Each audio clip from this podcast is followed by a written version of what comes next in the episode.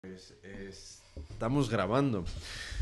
Hola a todo el mundo, otra vez. eh, soy Jimmy, esto es el podcast de hecho por mí y os suelto el mismo rollo de siempre al principio, que es eh, ir a la aplicación de iTunes, eh, Vanessa, ir a la aplicación de iTunes. eh, y si no la tenéis, si no la tienes, eh, descargarla, que es gratis, muy chula, muy molona. Es- está diseñada por, por Mac, o sea que ya sabes que, que es guapa. y soy un poco partidista. Y dejarnos una reseña en el podcast, que eso nos ayuda un montón. Eh, iTunes tiene una forma muy rara de, valorar los podcasts y, las reseñas valen por mucho. Las estrellitas que dejas también. O sea que échanos una mano y, dejar muchas reseñas que queremos echar de- del puesto número uno a los de Goma Espuma. O sea que necesitamos unas ciento y pico reseñas más y, seguro que si nos ponemos las pilas lo conseguimos. Eh, por otra parte, ir a visitar a la gente que está abriendo tiendas por Madrid. Eh, Trapo y Tela en la calle Ferraz 94, a Sweet 16 Craft Store de Marian, eh, la joyería de, de Laura Lala Biyu. mm, ¿Quién El más? ojo curioso en lavapiés. El Ojo Curioso en Lavapiés. Bueno, Staribel también en... Staribel también. en- El Marqués de Santa Marqués Ana. de Santa Ana. Eh, por la calle, cerca de la calle P. Muy bien. Entonces, es importante que estas personas se han lanzado y han abierto cosas, o sea que hay que ir a apoyarles. Em, una cosa es estar en internet y otra cosa muy diferente es luego ya, ¿sabes?, alquilar un local y, intentar pues salir adelante. Entonces vamos a, echarles una mano y, y que todo el mundo les conozca y vamos ahí. Hoy estamos con eh, el Club de los Martes y los Buenos Aires de Madrid. ¿Alguna otra marca por aquí aparte? No, somos bueno. Dos- dos, dos marcas. Vale, Lo que pasa vale. es que somos muchas. Vale, entonces eh, Rosa, Vanessa y Elena. Vale, ¿qué hacéis? De todo. ¿De todo? Sí, sí, sí. Vale, entonces, a ver, explícame un poco el- del- sobre el Club de los Martes. hablar cerca del micro, ¿vale? Que, que no sé si, se- lo dije al principio o no.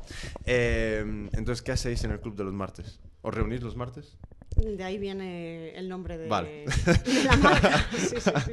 Los martes es un día sagrado para nosotras, es un día muy divertido y nos gusta mucho juntarnos alrededor de la mesa camilla a hablar, a crear y bueno, un poco a, a que se nos vaya la cabeza, porque es una aventura, ¿no? Siempre sabes cómo te sientas, pero no sabes cómo vas. ¿Y, y qué es a lo que hacéis? Pues mira, hacemos eh, cosas con resina, la técnica de resina. Vale. Cosemos, hacemos complementos de, de tela. Hacemos ganchillo, pues amigurumis, de todo eso. También cosemos. Eh, bueno, pues, lana fieltrada. Bueno, un Sí, de- complementos en general. de Joder, pues tocados, hacéis de un montón de poco. cosas, ¿no? Hacemos Un muchas cosas. Es que somos muy inquietas. Y, y, a ver, No, y aparte cada uno tiene un estilo muy distinto también. entonces, ¿cómo, cómo empezó todo esto? Vamos a ir un poco, un poco más atrás. Hace dos años. Sí, por lo Hace dos menos. años. Nos conocimos en Little Miss Mauman, Little Miss. Que está ahí en, en Que la estaba. plaza del 2 de mayo. Estaba, Ah, la de Cecilia. vale, vale. Que, bueno, ya no está, ¿no? Claro, por eso estaba. Nos conocimos ahí en un, En un taller de, curso- de joyería textil, se suponía que... Sí, empezó así a hacer joyería textil y luego empezó a divagar en otra serie de cosas. Me- mensualmente iba cambiando el taller. Un Ajá. mes era resina, otro era ganchillo, al siguiente Sí. lana fieltrada, al siguiente Cuero. cuero. Era, estaba muy bien porque... Entonces también la gente iba rotando, pero hemos quedado cinco. Originalmente en el Club de los Martes éramos cinco. Vale. Entonces, ¿os conocisteis ahí en, en- en el local de, de Cecilia. de Cecilia? De- que era Little Miss Maimun. Sí, Maimun. Maimun. Sí. ¿Y cómo, cómo surgió la idea de, de reuniros los...? Pues después cuando cerró, eh, Bea, que nos daba clases de ganchillo, abrieron una tienda en Staribel. Es- Ujú. Abrieron tienda taller, que es, que es la Sí. que os recomendamos ir a visitar. Y entonces allí empezamos, como ya éramos antiguas alumnas, pues dijimos, pues ahora qué podemos hacer, ¿no? Y la idea de repetir talleres o de hacer otras cosas, pues dijimos, si, no, si ya los hemos hecho, ahora ¿qué? algo diferente. Y decidimos reunirnos todos los martes y todos los martes eh, pues dedicarlos a hacer cosas, hacer nuestras creaciones, pero ya con un... Era un taller libre, entonces nosotros ya decíamos, a ver, ¿qué hacemos este mes? Y nos juntábamos esas cinco y decíamos, resina, comprábamos la resina entre las cinco y las cinco hacíamos resina. ¿Y, y dónde, dónde os estabais re- reuniendo? En Allí, este en nivel, Ah, vale, en vale, vale, Cuando vale. Bea y Raquel abren Staribel, Vale. nos, nos dejan el martes como de 7 a 9 taller libre. En- entonces, vo- vosotros de repente dijiste, "Va- venga, vamos a hacer esto, lo comprabas el material y lo probabais. Ujú, Sí. Sí, era Qué un guay. poco una manera de, de poder investigar técnicas que siempre nos habían gustado, pues Sí, sí, era el sí. momento porque teníamos un lugar que no es lo mismo que si estás en casa, que si Claro. ensucias, que al alboroto, pues allí pues teníamos todo, podíamos dejar materiales y tal, y era como muy, muy cómodo. Y compartíamos gastos, porque claro, comprábamos la resina entre todas, los moldes Claro, entre todas, eh, claro. la lana, bueno. Qué buena idea. Y, y- Sí. y- vale, entonces empezasteis ahí. mm, ¿Qué fueron cosas que, que- con qué empezaron a, que, que empezaron a descubrir?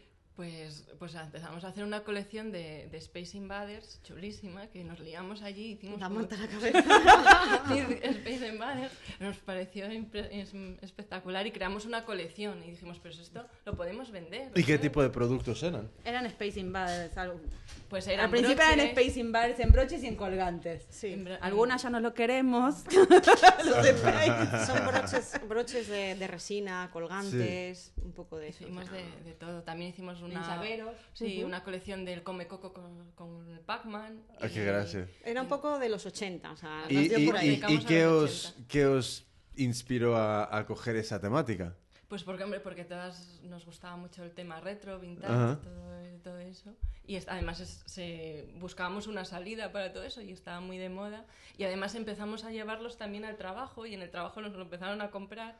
Típico que vas ahí con, Con tu cestita. con Ya, medidas. ya- ya que les tenéis ahí, ¿sabes? Pillados, que no Sí, se puede sí, ir a ningún lado. Sí, sí, Entonces en el trabajo ni si los estamos vendiendo y tal. Y era como... Y ahí dijimos, Y ahí, bueno, nos, y ahí nos juntamos las cinco que éramos Sí. y un día y decidimos a ver qué hacíamos, no sé qué, y le pusimos el Club de los Martes. Vale. Que nos acordamos obviamente de Isa y de Cristina, Sí. que ya no están con nosotras, porque también el Club de los Martes fue tomando otra forma. Y Sí, entonces, sí. bueno, dos nos han, han abandonado el club.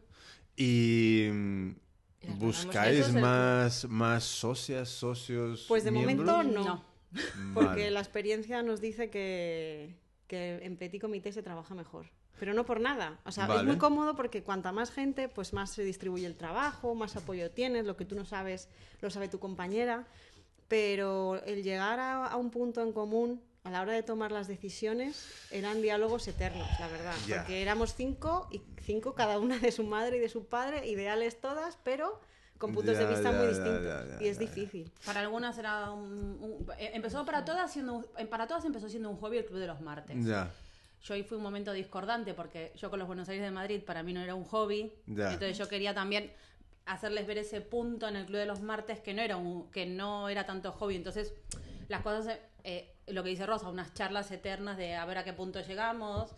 Entonces bueno, a- vi- fuimos viendo con el Club de los Martes que empezó a tomar forma. Entonces, a ver, no podía ser solamente un hobby el hecho de hacemos resina y hacemos resina y mañana no todo empezó a tomar forma. Empe- ahí decidimos poner el club de los martes decidimos empezar a tener nuestro logo nuestra marca y claro y tener más responsabilidad también entonces más ahí fue donde también las cinco pensábamos distinto y de hecho una marca te lleva a momentos de estrés a momentos de dedicación y no todas estábamos o estaban dispuestas en ese momento a En- entonces, ¿el, el club es como para desarrollar ideas o es una marca que vende producto? Empezó como siendo un grupo para desarrollar ideas y para investigar técnicas y un poco para enseñarnos las unas a las otras y pasar un rato divertido Sí. y aprender. Pero llegó un momento en que la verdad es que hacíamos muchas cosas, teníamos mucha producción y te paras a pensar, ¿no? ¿Qué hago yo con todo esto en mi casa? La gente te dice, pues qué bonito, esto no lo vendéis, esto, ¿por qué no le dais salida? ¿Por qué no lo intentáis? Y pues hablamos un día, la gente de Staribel nos animó mucho, Bea y Raquel a- a- a- nos animó a decir, venga, si nosotros hemos podido montar la tienda, ¿por qué no podéis vosotras montar una marca? Y nos liamos la manta a la cabeza y dijimos, venga, Ya. vamos a hacerlo. Entonces, ahora, ¿en qué punto está el club? Ahora el club vende productos. Vale. ¿Y qué tipo y de está cosas? en una segunda etapa digamos porque de lo que comenzamos una segunda etapa que empieza con Sí- la vuelta de las vacaciones digamos siguen- está con mucha fuerza ¿Os seguís reuniendo ahí en, en Staribel? no no, está, está No. ya- este no. año ya no. Nos Este seguimos reuniendo nosotras tres, pero en otros sitios. Pues a lo mejor en casa de Rosa, en casa de Vane, o ya hemos cambiado Pues de punto. creo que en cuanto una esté abierto el, el lab, El lab, igual, pues igual estamos ansiosas. Nos encantará. Ah, es que es justo lo que Ya. un poco el tirón que yo quiero darle. ¿sabes? No, voy a, no voy a cambiar esta um, publicidad del lab, pero es un poco lo, lo ¿sabes? mi intención de reunir a personas como vosotras que queréis investigar y desarrollar ideas y que sea un poco e- ese laboratorio, el laboratorio del, del do it yourself, del hacerlo uno mismo. Entonces, hablaremos luego. Sí, lo- Sí, sí, sí. La parte que tiene el club, que, que a mí me gusta mucho, es que tiene una parte común donde todas nos reunimos y hacemos y, y pensamos y compartimos, etcétera, etcétera, y luego tiene la colección personal de cada una, Ujú. ¿sabes? Porque, porque yo hago, tengo mi mis cosas aparte, eh, Rosa tiene las suyas, Vane tiene también las suyas, y que y tiene esas, a mí me gusta porque tiene esas dos posibilidades, que lo común Sí. y además que te- tú puedes desarrollar lo que a ti te gusta hacer, que, eh, que quieres hacer y tienes la posibilidad de que compartes con otras, pero compartes la marca. Entonces, ¿de, de dónde viene cada una? ¿Qué es lo que estaba haciendo antes de llegar a Little Miss My Moon? Pues yo personalmente yo eh, estaba estu- eh, estudio corte y confección, estudio en la Academia ISA, que os la recomiendo, en, la calle Toledo. Eh, Marisol es la profe, desde aquí le mando un beso porque es una maravilla de... He aprendido lo que no está escrito. Y yo vengo de ahí, de, de, de hacer ropa, de hacer faldas, de hacer vestidos, de crear una pequeña colección de vestidos. Y luego pues, pues quería conocer el complemento y por Sí. eso fui al curso de, de me, las conocí ellas en Little Miss, o sea, para hacer más bien dedicarlo también al complemento y complementarlo con lo que es la, la, el la costura a medida, que es, que es como muy demasiado duro, que te voy a decir tú, que aparte yo te conocí en Yocoso. Yo- Sí, a- antes sí, de sí. todo esto. Sí, sí, antes yo, estaba suscrita a Yocoso, Ah, porque gracia. yo seguía tus, de- Pues, tus vídeos, pues pero sí, de ahí... El, el- el tema medidas, ¿sabes? Es, es todo un mundo. Es todo un mundo que, ¿sabes? Enseguida tienes a alguien con un pelín de Michelin y, un, ¿sabes? y nada de culo al revés y es, es toda una obra, ¿sabes? Mm, Es una obra Hacer de que, es que una- lo que le pongas encima, ¿sabes? No parezca ahí un churro. Entonces, es, es chungo. es Sí, chungo. es- o sea, para sacar una colección a medida, pues ya empiezas pues, a ver en el ego, para ir al ego de Cibeles, o, o sea, como la mayor puerta que tienes, o Hmm. porque vender en tiendas ya tienes que... Es que también el concepto de medida está cambiando un montón. Vamos a retomar esto Eso. luego. Lo de, Sí, lo- luego lo Ent- Entonces, sí, tú, Rosa. ¿qué estabas haciendo antes de...? Pues yo antes de, de conocer a las chicas en, en Little Miss también estuve haciendo un curso de corte y confección. Ajá. Y bueno, yo he sido siempre una persona muy inquieta, entonces me han gustado siempre las manualidades, hacer cosas, y entonces era en plan, iba a libros, iba a, a internet, y, porque me gustaba los regalos que hacía la gente, me gustaba hacerlos a mí, yo misma, ¿sabes? Porque pensaba que tenían como un valor diferente, ¿no? Que están hechos con un cariño diferente. Y entonces, eh, pues hacía sobre todo eso, hacía cositas de costura, también hacía mm, pendientes, pulseritas, cosas así, de las típicas tiendas de bolitas, como yo llamaba. Y un día vi un curso de, de resina y, y camafeos y yo tenía mucha ilusión. Los había visto y siempre me habían encantado. Y dije, pues aquí que voy yo. Y ahí es donde conocí a Elena y luego ya conocí a Vane y, a- y al resto. O sea, que estabas aprendiendo corte y confección. Ujú. ¿Y dónde? Estaba en un centro cultural, allí en, en el barrio de Ah, vale. Fuencarral, Sí. ujú, en el, el centro cultural de, de Valverde. ¿Y qué tal el- la experiencia? Bueno, la experiencia en sí misma eh, no fue muy buena. O sea, aprendí muchas cosas, pero no estaba muy contenta. Es que, ¿sabes? que es, es que es curioso porque con el tema de, de escuelas de... pues, o escuelas y cursos y talleres, etcétera, etcétera, de, de temas de corte y confección, de costura y tal, es como que cada vez van a peor. Mm. ¿Sabes? E- Es, curioso, que es como... Yo creo que también las personas impartiendo esto son gente de toda la vida y las generaciones que en teoría tienen que ir re- reemplazándoles no están ahí. Es que ese era justo mi problema, porque eh, era la típica profesora de toda la vida, el curso era un curso que se hacía todos los años, con lo cual la mayoría de las alumnas eran de todos los años, con lo cual ya tenían un bagaje y ya sabían hacer cosas. Y eran todas pues las típicas señoras mayores. Entonces llegas tú, jovencita, que no has cosido en tu vida, y estabas ahí como relegada en una esquina de la esta, que tenías que estar como ¿En suplicando serio? atención.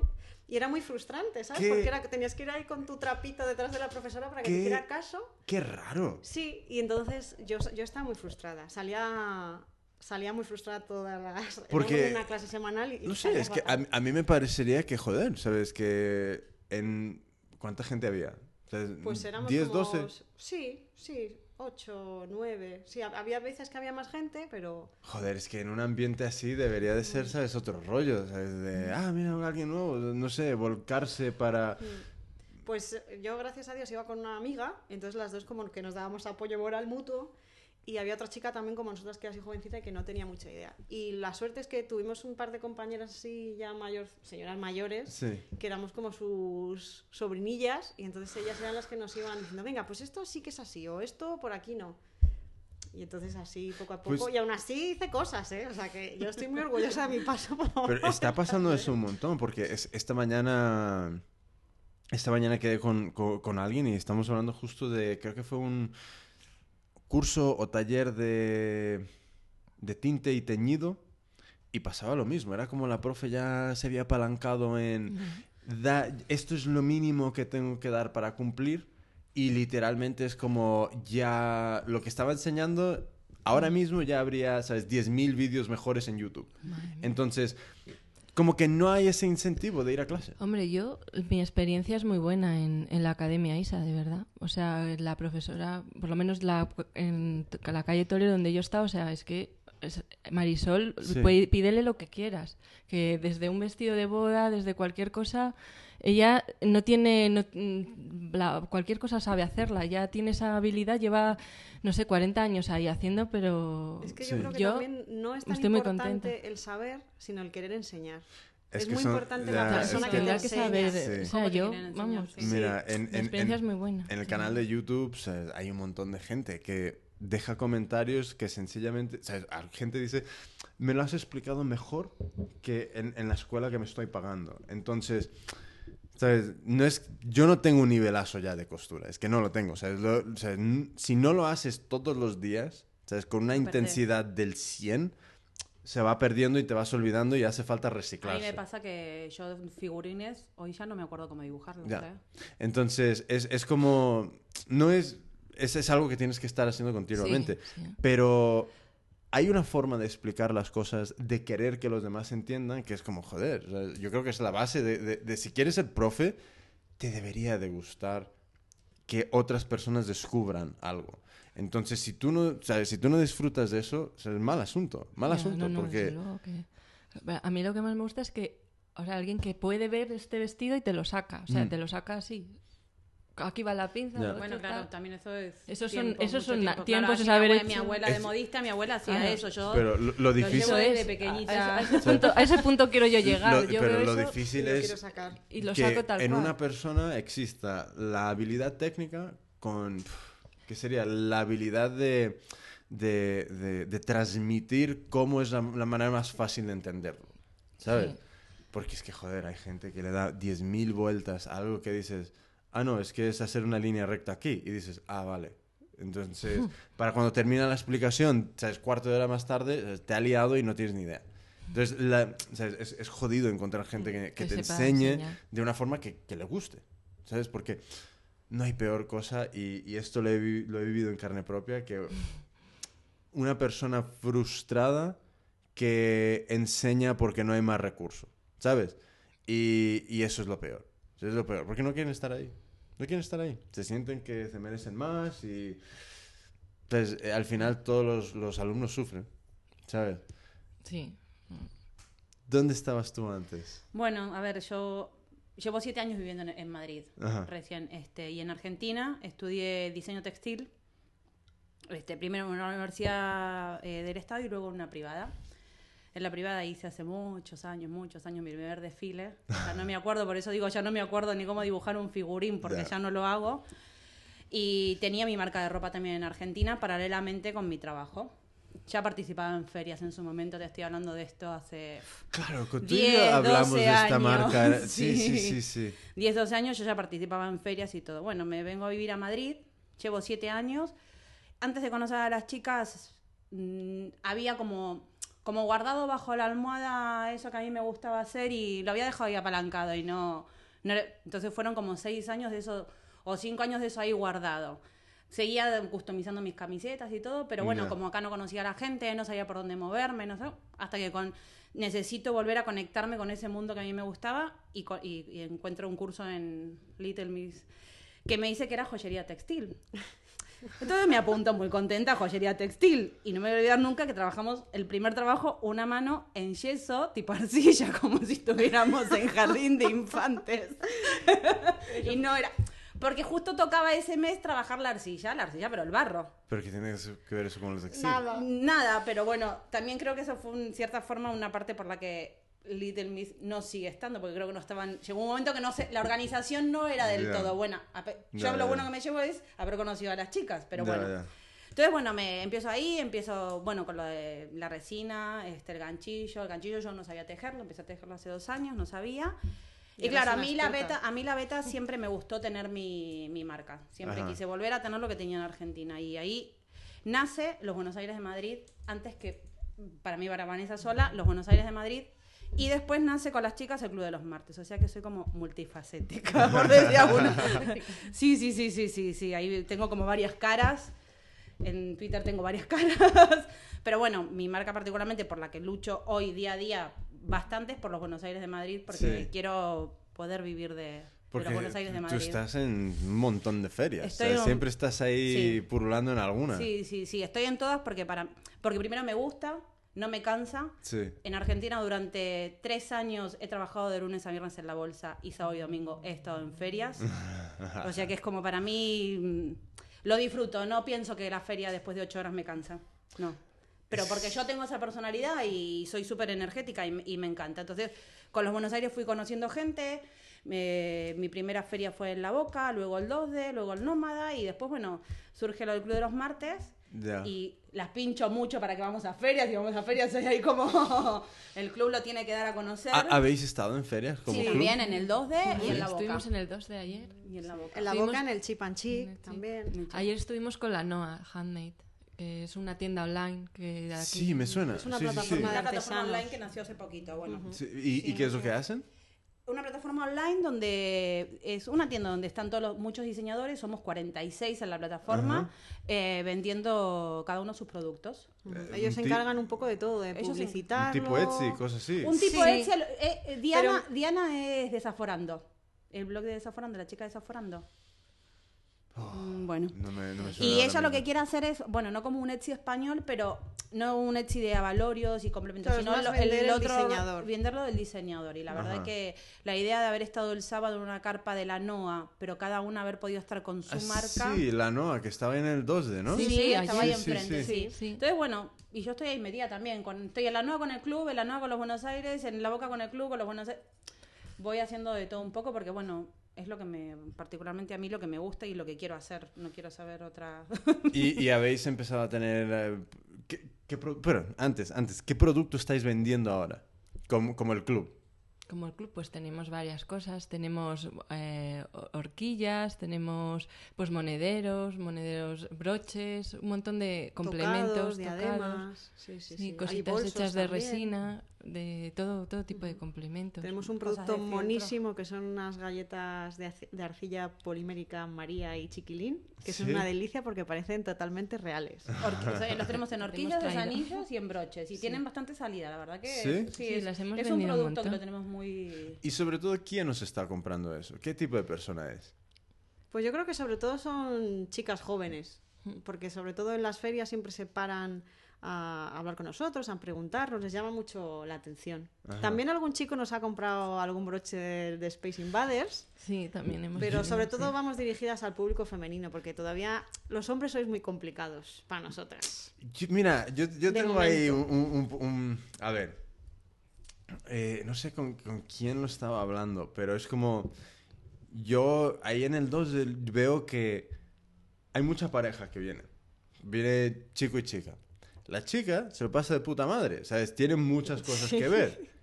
Y el chico se pasa, ¿sabes? no sé, mm, casi dándole patadas a piedras. Porque Porque, se aburren. claro, entonces hace falta algo De- de que sí. les... Que les motive. Lo hemos hablado muchas que les veces. ocupe Mm. el tiempo mientras igualmente su chica o, quien, o su amiga o lo que sea purula por ahí. Entonces, hay un montón de productos que se pueden hacer para... para... Bueno, hemos hecho, hicimos colección de, De mm, hombre. de hombre y sobre todo sacamos pulseras. Pulseras. Pulseras. Sí, sí, pulseras de, para el verano, fosforitos, también hechas de cuero. Y, Yo lo y que eso- hice, perdón, lo que hice con los Buenos Aires el año pasado, porque en Little aprendí a hacer, eh, que Elena y Rosa no lo hicieron porque estaban de vacaciones, eh, curso de cuero, carvado de cuero y todo. Y yo he hecho monederos o billeteras, como se diga para los hombres, pero sí que es verdad que me funcionan por encargo. Mm, Ya. El hombre le cuesta, es como... Me lo ven, no, No sé qué, entonces yo lo- o, o hice zapatillas de, para andar por casa, pero también por encargo. Creo que el público está, el hombre le cuesta todavía. Es, es... Sí. Es difícil, ¿eh? Eh, no sé, ¿sabes? A mí es que, claro, yo... Mira, a mí lo que tengo pensado hacer desde hace muchos años es hacer corbatas, pero graciosas. O sea, otro estilo de corbata. Pegarlas algo de alguna manera. Pues yo qué sé, un, un trozo de queso hecho con resina, aquí en plan, ¿quién ha perdido a mi queso? Y, lo pe- y colocarlo de tal manera. O sea, me- es una cuenta perdiente que tengo yo, son las corbatas. Pero no las del típico ahí de, de Mickey Mouse que alguno lleva, que son los más atrevidos al trabajo. Ya. Hombre, es que es aquí, que- aquí se Pero ve- también eso no es un público un poco como... Igualmente no es un público que esté pasando por el 2D. No. Claro, eso ¿Sabes? pienso que Ya, es pero siempre llevan las chicas que se lo claro, regalan. Sí, lo que también, se- pero también eso es otro, tienes mucha razón, Claro, porque hay igualmente, que cambiarles. igualmente si, imagínate, mm, algo que puede pasar, que es mm, el, el padre no pasa, que es, el padre es el que lleva la- el traje, por ejemplo, pero la hija sí. Entonces te Claro. imagínate que de repente la hija dice, ah, mira qué corbata tan más mona, se la compro. Igualmente sí, ¿eh? Yo hay una Esa- cosa... eso es algo que, que yo tengo ganas de, de sacar algo, pero sí, una corbata es divertida, porque es que es un aburrimiento. Sobre todas. Yo, en Argentina con mi marca hacía chaquetas de hombre, chaquetas tipo vaqueras. Es que me, ya- funcionaba- me funcionaban muy bien. Es que es un curro. Me funcionaba muy bien, tengo de hecho los patrones y todo, pero claro, Sí. lo que me pasó al llegar y cuando me puse de vuelta con los Buenos Aires y todo, me pasa que si alguien sabe, me puede asesorar. eh, yo, yo sabía ya, yo tenía mi taller que me cortaba por cantidad, mi taller que me cosía por cantidad, mi lugar de telas donde yo ya sabía dónde comprarla. Está bien, soy de allá, ya sabía dónde moverme, ahora acá estoy, aquí- ahora acá estoy, al estar haciendo complementos, descubrí otra faceta mía que no la conocía, que no es la ropa, que son los complementos o es el ganchillo, ya sé dónde comprar determinados materiales, aunque muchos me los traigo de Argentina también, no los compro acá. Sí. Pero sí quiero volver el tema de la ropa, me gustaría volverlo. Lo que pasa es que, claro, no conozco taller. talleres de corte, talleres de, es- patronaje. ta- esto es un, un problema que... Entonces, por eso estoy ahí un eh, poco- que un, pro- un problema recurrente. Porque hay mucha gente que no tiene el volumen como para ir a un taller que puede anunciarse en las páginas amarillas, Claro, pero tienen un poco más de volumen que sí podrían hacer más unidades yo te estoy que... hablando de volúmenes de 40, Ya, perdón, ya, de 40 eso, chaquetas para una eso, feria. Justo eso. Entonces, y me eh, pasa eso, que es... El, ¿Cuándo fue? Fue el, el- el- no sé, qué lunes pasado fue, que di el taller este de, de marketing de YouTube otra vez y tocamos este tema y el, y el problema está en que, joder, hay un montón de paro. ¿sabes? Hay un montón de paro de personas y de, de expertas y expertos que han estado en la industria textil que, joder, si se montasen un pequeño taller que les permitiese, que tuviesen la flexibilidad de poder en cualquier momento fabricar cualquier producto sin tener que reajustar máquinas ni, ni todo eso, lo máximo cambiar color de hilo.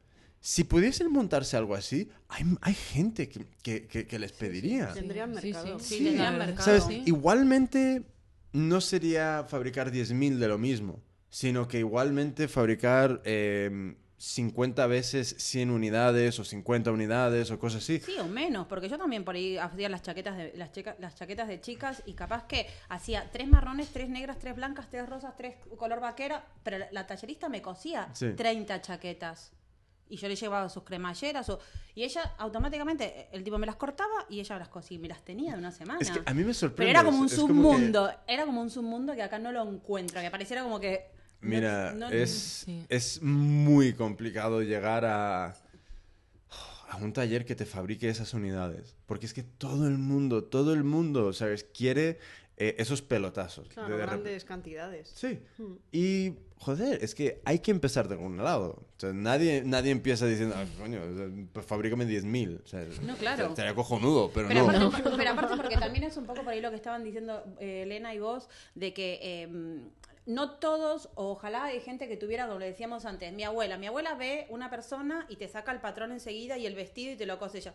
Yo no, yo he estudiado diseño textil, que ya no me acuerdo todo, pero no me gusta coser en cantidad. Y el patronaje por ahí me costaba más, pero tenía la idea. Entonces yo tenía la idea, iba a hablar con el chico que patronaba, yo con mi figurín, ¿Sabes qué? y, y me ayudaba y, y yo sí pude hacerlo claro cuando vi, cuando me pasó que dije en, en España por una situación X busqué ese curso no y me encanta pero veo que somos muchos los que tenemos complementos Ya. Es, mira, yo creo que... y para coser en casa mm, cuatro bolsos Mira, el, el tema está en, en, por ejemplo, con, con lo del taller. de la única forma que yo lo veo es que alguien tiene que invertir.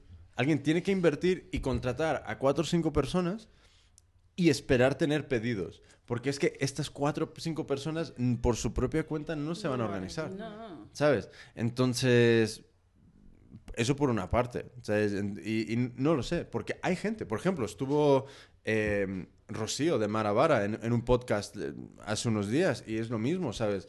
Tuvo la oportunidad de fabricar, pero no encontró taller.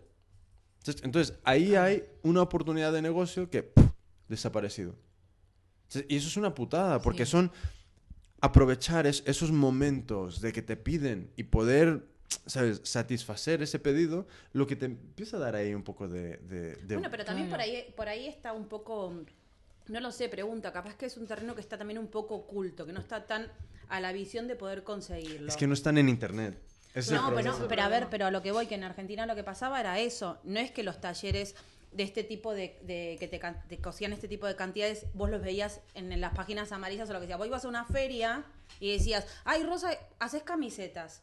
¿Quién te las cose? Es que me las cose un taller de tres cantos escondido. La señora tiene ahí en su casa cuatro máquinas y cose su tía, su hermana, su abuela. Es- y sí. te cose 50 camisetas con la overlock, con la cremallera. Pero es que culturalmente eso ya no está existiendo aquí. Claro, por ¿sabes? eso. Porque, por ejemplo, fue, era Cataluña, que tenía una industria textil brutal. Cataluña y Alicante. ¿Qué pasa? No por, por entrar con el tema de China y asiáticos y tal, pero la industria se ha destruido completamente. Entonces, ya, ya no hay esa cultura de tener al lado una modista, al lado un pequeño taller, un Claro. sastre, etcétera, etcétera. Entonces, ¿qué pasa? Que... mm, ¿Dónde está toda esta gente? ¿Dónde están? Pues no Eh, está- eh, no están en internet, eso es el No. problema. Porque si están en internet y tienen un Facebook, salen en alguna, Seguro, salen en alguna búsqueda. No, pero es que el problema yo creo que es- son gente, es gente mayor, es gente de, de la vieja escuela, como digo yo. Entonces, es gente que las nuevas tecnologías no las maneja. Ya. A lo mejor si tienen suerte, tiene un hijo así espabilado, una sobrinilla, una nieta y les echa una mano, pero yo creo que funcionan más por el boca a boca. Entonces, si no conoces a nadie o ellas no se mueven, pues seguirán haciendo el Pero vestidito de la boda de su vecina. Mira que hay ferias. Y cada vez, ¿sabes? Sea, das una patada a una, a una piedra y hay una feria. Entonces, coño, si yo coso y esta gente vende cosas cosidas, ¿sabes? Uno más uno es, Sí. voy a la feria y, y digo, necesitas que alguien te cosa, pero es que no es así. Es que luego también es un trabajo muy esclavo, ¿sabes? Porque, Hombre, pero también es un trabajo que se factura también, claro, ¿sabes? son Eh, horas y horas y Pero horas. yo pienso que la gente cuando tiene un taller de costura mm, se pasa las horas solamente frente de la de recta a la overlock, de la overlock a la remalladora y Sí. No, y, ta- y también se puede desarrollar otra forma de fabricar, ¿sabes? Si tú... El problema hasta ahora ha sido que ha sido el mundo especialista, ¿sabes? Una, un- una persona era maquinista de una máquina en específico. Entonces se pasaba años solo tocando eso. ¿Le movías de una máquina? Ni idea. Entonces, ¿qué pasa? Igualmente hace falta un taller donde cualquier persona en cualquier momento pueda montar cualquier cosa. Entonces, así no te aburres tanto, sino que atraviesas todo el proceso, pero Claro, pero están especializados en hacer bolsos y tienes que hacer 10.000. bolso y bolso y bolso y bolso y bolso y ya... Pero no sé, pero es como, es, es un tema recurrente, ¿sabes? Que hay una necesidad de, de un, entre- de un paso medio de, de- de fabricación, ¿sabes? Y claro, yo un poco por, por la- el, el camino que, que quiero un poco echar adelante con Hecho por mí, es algo que, que quiero intentar solucionar de alguna forma, porque si no tenemos esa oportunidad, no podemos ganar dinero. Entonces, porque no vamos a competir eh, eh, eh, fabricando 10 en casa. Entonces, es imposible. Es imposible. Porque si no, si no tienes ya una marca, necesi- necesitas esos, esos- esos pequeños tirones, ¿sabes? Sí. Y, y joder. Es que- es que- Es porque si no también si te dedicas solamente a hacer ropa te tenés que te tiene que gustar coser para poder hacerte esos vestidos que vas Mm. a vender en la feria o en X o la tienda o en tu casa o tus amigas, no importa. Te tiene que gustar, eh, y, pero solamente vas a tener que coser. sí. Mm, y por, yo creo que, por ejemplo, el tema de la ropa, lo veo desde mi punto de vista, el tema de la ropa, creo que es un mercado muy abierto en el cual todavía se puede competir en ferias y en tipo, por porque el por complemento lo tenemos por todos lados. Es- Pero claro, ¿qué pasa? No tenemos las herramientas para poder. eh, yo no quiero hacer una camiseta y comprarle. A ver, ya he, ya he hecho camisetas bordadas, por ejemplo, con lentejuelas, con, con diferentes apliques. Pero an- antes también las compraba la lycra o, bueno, el modal, no sé cómo se llama acá. Y el taller ya los cortaba y lo cosía a diferente medida. Entonces, partimos un poco de lo que vos decís. Cuando una es más gordita, yo podía hacer tallas más grandes, si no es que si no te entra la 44 del H&M, pobre la chica no se viste como Ya, ya, ya. Por yo aquí en, en- en el HM, para empezar, no encuentro nada. Porque todo es muy pequeño. Voy al corte inglés y quiero comprar unas zapatillas y me quieren dar literalmente unas blancas Nike del 83 de Frankenstein. Y es como, tampoco quiero eso, son muy feas. Entonces, ¿qué pasa? Que es como. eh, si tú tienes la oportunidad de, de fabricar cosas para un público un poco más... Porque, joder, cada vez la gente es más alta y más grande. Entonces, va a haber una necesidad. Pero, no sé, es, es un tema que, que no le veo solución. Ah, bueno, de hecho, tengo una, una amiga que creo que se va a volver a, a Chile y va a intentar montar un taller. Entonces, creo que su idea era mm, fabricar ahí desde un punto de vista muy ético y muy responsable y, y un poco coger pedidos de aquí y tal. Entonces, un poco ayudar, Sí. fabricar ahí y Mm, no sé si es la solución, pero eh, desde luego que es un paso adelante, creo yo. ¿Sabes? Entre, entre el... Joder, estoy aquí jugando con... Eh, ¿sabes? Es un paso, un paso adelante que, que si funciona estaría muy, sería muy interesante, ¿sabes? Porque de repente puedes fabricar un poco Claro. más de unidades y... Es que el problema es que Sí. una persona sola no puede dar abasto. O sea, lo que no vas a hacer es hacer una camiseta y un vestido. Porque con eso vas a una feria y que ¿A nada. no, ¿y a nada. cuánto lo vendes? Claro, Claro, es que ese es el problema, que imagínate. mm, no tienes margen. O sea, si, porque, claro, no estás yendo a una feria que sea de lujo. Entonces nadie se está gastando las- el dinero que realmente... que lo vale, claro. Claro, Mm. ¿sabes? porque las horas que le echas, ¿cuánto le echas? ¿Sabes? ¿Cinco, cuatro, tres, seis, ocho y- horas? Y que si, si quieres ir a más a mayor producción necesitas a alguien especializado que sepa hacer patronaje, o sea, mínimo para hacerte las tallas. Claro. Entonces, más luego ponte a coser, o sea, más Mira, la costura, una- ¿sabes? una- hablando de eso, una cosa que, que le está dando vueltas con lo de- del espacio este de Lab es si en el futuro empieza a generar ingresos, contratar a una, a una persona que sepa costura y patronaje, porque lo único que tiene que hacer es, quien tenga dudas, tu trabajo es solucionarlas. Claro, Entonces, está. necesitas escalado y no estás haciendo nada, escala. ¿Qué te va a costar el escalado? Pues nada. ¿Sabes? Esa es la idea, llegar a ese punto. Entonces, porque son todo cositas que necesitamos. Claro, ¿sabes? es que y y si no tenemos eso, no podemos No, porque aparte competir. creo que todos llegamos al mismo punto a veces. Sí. Este, Sí. Porque cuando te juntas a hablar con los diseñadores en las ferias y todo, todos llegamos al mismo punto, a la misma conclusión que... Porque, te- mira, te digo una cosa. Eh, ahora mismo, seguro que puedes contratar a una persona muy buena que escale a mano. Vamos a decir que somos generosos. 1.500 al mes. Generosos. Pues sí. ¿Vale? Te puede estar escalando 8, 9, 10 horas al día. coño, entre 10 personas pagando, 15 personas pagando 100 pavos al, al mes, puedes tener todo el escalado que, que te dé la gana. ¿Sabes? Y, y eso un poco el, el concepto, es que ya no hace falta que, que tú tengas tu empresa para contratar a una persona, sino que en el conjunto podemos hacer un montón de cosas y cambiar un poco este, este, es- este, mm, quién tiene el poder, ¿sabes? Porque ahora mismo H&M tiene el poder, porque son los que tienen el poder de fabricar. Eso es lo que a mí me caga. O sea, a mí me Claro. caga que nosotros que tenemos muy buenas ideas no tengamos los medios. Bueno, porque ya se han llevado su fabricación a China. en Bueno, el pero, momento pero- que pero porque creces- yo pienso que también es una cuestión eh, cultural. Lo vemos, este, lo vemos. Yo lo veo con el tema de las ferias. Porque hace 12 años yo he participado en muchas ferias cuando nosotros empezamos a estar complicados a nivel económico y crisis y cultura. Y había ferias por todos lados y gente que te, y de repente era como gente que salía que te cosía, pero que cosía súper bien y que patronaba súper bien. Gente que se había quedado sin trabajo y no sé qué, que se lo buscaba y como vos decís, Jimmy, estaba en su casa patronando 10 horas al día y o iba a una feria y iba a una feria y decía, yo patrono. Mm, yo tengo una... En mi casa tengo cuatro ¿Tú te de encontraste con gente que, que- que hizo eso? ¿Que te ofreció sus servicios En de patronaje? sí. Ah, claro. Bueno, Pero por eso te estoy diciendo, sabes, no, yo, aquí- no, Aquí no. no, por eso te estoy diciendo a nivel... eh, eh, todo empezó también con un tema de crisis, ¿no? Ajá. Yo creo que ahora, como vos decís, ahora levantás una piedra y hay una feria, es porque también culturalmente y por la situación que estamos pasando, se empiezan a abrir ferias, la gente quiere moverse de otra Sí. manera y buscarse la vida, Sí, entre sí, sí, comillas. eso es verdad. De otra manera, uno se busca la vida porque no, como nosotras, que nos gustan los accesorios, los complementos o crear lo nuestro, pero también es una forma de buscarte la vida, porque decís, quiero... Pero ¿por qué surge ahora? Porque por ahí me quedé sin trabajo y, se- y este es mi momento para hacer esto, o porque, porque me gusta y lo haces paralelamente. a otro- Allá empezó a pasar... ah, empezó poco ¿Conocéis así, ¿eh? el, el LinkedIn? Me imagino que sí. Sí, sí, sí. Hace falta eso para los parados de la industria textil. Sería muy útil. Totalmente. ¿Sabes? El sube aquí tu perfil y todo lo que sabes hacer. No mientas. No, no digas que sabes coser si no sabes coser.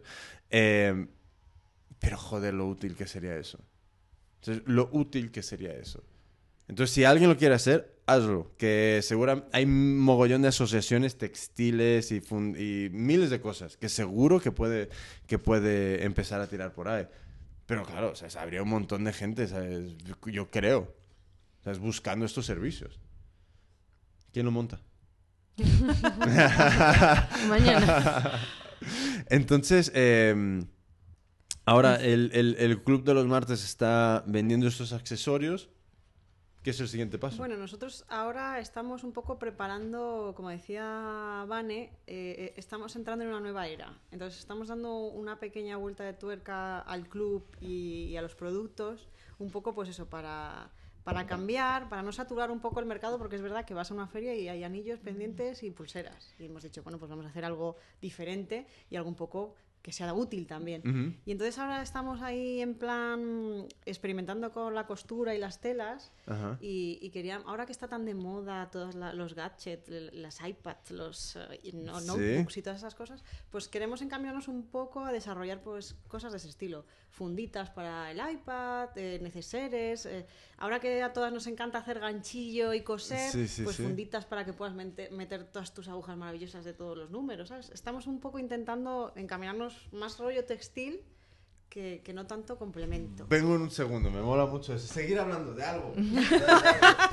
Rosa sigue explicando nuestra colección de Bueno, eso es nuestra un- segunda etapa es del un, club. un poco la idea, ¿no? Pero es por cambiar, ¿no? no yo pienso que, que es cierto lo que, lo que decías tú, Vane, que, que es que das una patada y sale un complemento, ¿no? Sí, no, y además, el, por ejemplo, el tema de los tocados, pues yo es algo que, que se, ha, se ha explotado muchísimo, el tema de las diademas, de los tocados, y, y bueno, pues, pues a cambiar a otro, a otro tipo de, de cosas. A mí me gustan siempre que, sea, que tengan fu- función, que tengan una función, que no hagas un muñeco y que no valga para nada, sino que a lo mejor le haga- pongas una cremallera y, y le sacas Mira, algo. A mí me encantaría, a mí me encantaría una funda para, para este Mac em, diferente.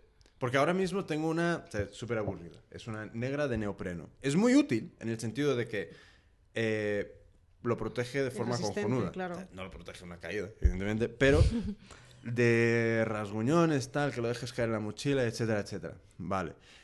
Seguro que hay una forma de crear una funda para esto que a mí- igual que las gafas que, que me habéis regalado, e- e- esa cosa tan graciosa, pues para esto también. Porque cuánta gente de, de es- de esta, un poco de esta, no sé, culturilla, gusto, afición, tiene portátiles y tiene la misma funda de mierda de, de todo el mundo. Sí. ¿Sabes? Entonces, a mí me molaría ver algo así, ¿sabes?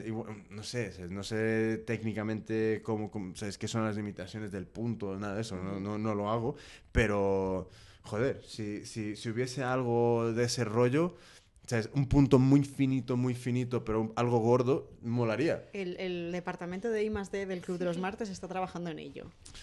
E- Eso, eso ha sido, ha sido... Bueno, y hablando de esto de, de las gafas, es que es- tenemos una anécdota muy graciosa que nos pasó en el Chip and Chic. Que, fue nuestra primera feria. Que fue, sí, no, fue nuestra Nuestro primera feria. Y estreno. entonces llevábamos las gafas, pues como identificación del club y tal, pues en plan un poquito caiga quien caiga, quien pones las gafas y, y están ganchilleadas y tienen ahí su punto, ¿no? porque pues es muy divertido, ¿no? Te ven con las gafas y dicen, ah, pero ah, se, se acercan, ¿no? Y es un Sí. punto como atractivo y tal. Y entonces hubo un momento en que nos, cam- nos cansamos de tenerlas en, de tenerlas en, en En los, ojos. ojos. y las subimos así para arriba, Sí. así para y la pusimos aquí sujetándonos el pelo y llegó una, una, una señora, quiero unas de esas así porque de repente eran como una diadema, ¿sabes? Cambiaron, Ah, cambiaron ya, el Cambió la forma de, de Sí, usarla. cambió la forma de usarla y de repente vendimos dos, pero de diadema, ya ni, ni gafas ni nada, ¿no? Fue Qué muy- gracia, qué gracia, Sí, claro. es como a veces el azar tiene, tiene su papel y de hecho ahora las vendemos de diadema y nos las compran como y las subes para acá y te sujeta el pelo porque todas las chicas muchas veces Mm. llevamos las gafas de sol como, como diadema, ¿no? Y bueno, fue Es genial. que el aquello. público siempre te sorprende. Y te sorprendes, dices, ostras, eso, eso no me que no había... habías pensado a Claro, y, y- pero claro, eso es el tema. Si estás ahí en la calle, si estás presente, tienes estos momentos de azar. Sí, ¿sabes? sí, sí, total. ¿Sabes? Entonces, si no estás, pues los pierdes todos. Em, Bueno, también eh, está- lo que vos decís, estando en la calle, un día estábamos con Rosa. Este, está- si estábamos con Rosa en la calle, nos habíamos visto para comprar un material, no sé qué, y Rosa me tenía que dar una- un- unos productos que yo me iba a llevar a una feria. Y resulta que se acerca una señora y dice, ay, esas diademas. Y Rosa me mira y le digo, ¿están a la venta? Enseguida le digo yo, ¿Está, ay, en serio, no sé qué. Y va, y la señora ahí en el momento, en la calle, que parecíamos calle. cual top manta. vendiendo las diademas de. Rosa y Rosa como, ¿y qué precio tienen? Y Rosa y con una cara de nervio como diciendo Claro, porque te "Mira pillan lo un que me está pareciendo es surrealista total y ahí que va hay que vender unas diademas en la calle Sí, y además ¿Por qué no? y con la tarjeta y todo eso como el club de los martes no sé qué y ahí O haciendo sea, eh, la calle Sí. Yo bo- ahora, ahora, no ahora, tengo- yo tengo muy poca cara a veces ahora, no, no, ahora vuelvo al tema del diseño de los productos, pero hay... eh, empezó el, el fundador de Twitter, no me acuerdo el nombre del tío, en Estados Unidos ha creado una, una empresa que se llama Square y básicamente es un cacharrito que se le pone al iPhone que es para que tú puedas aceptar tarjetas de crédito desde tu iPhone. Entonces, pasas la tarjeta de crédito como si fuese una TPV. O sea que Oh, estés donde estés. Fíjate. Y ahora mismo se ha metido en esta movida también los de, los de PayPal. Y creo que también Google. Entonces cada uno está desarrollando el suyo. En- y es literalmente cuestión de tiempo de que lo, lo traigan a España porque están solo intentando buscar esos acuerdos con bancos y entidades financieras para procesar todo, todo esto. Entonces, en cuanto llegue, va a ser interesante porque no traes efectivo, no, No pasa preocupes. nada, ¿sabes? Aquí saco el iPhone, el cacharrito y te, y te paso, ¿sabes? Eh, Como si fuese una TPV. Es increíble. Sí, sí. Buenísimo. Qué bueno. No, eso es Sí, sí. Tú imagínate estar en, en cualquier feria con una TPV, donde que, que no traes suficiente efectivo. No te preocupes. No te preocupes. Aquí, aquí tenemos solución para todo. Pero, pero bueno, una- una- no no eso está muy bien así buscarle como una vuelta Sí, porque, joder, ¿sabes? hay que...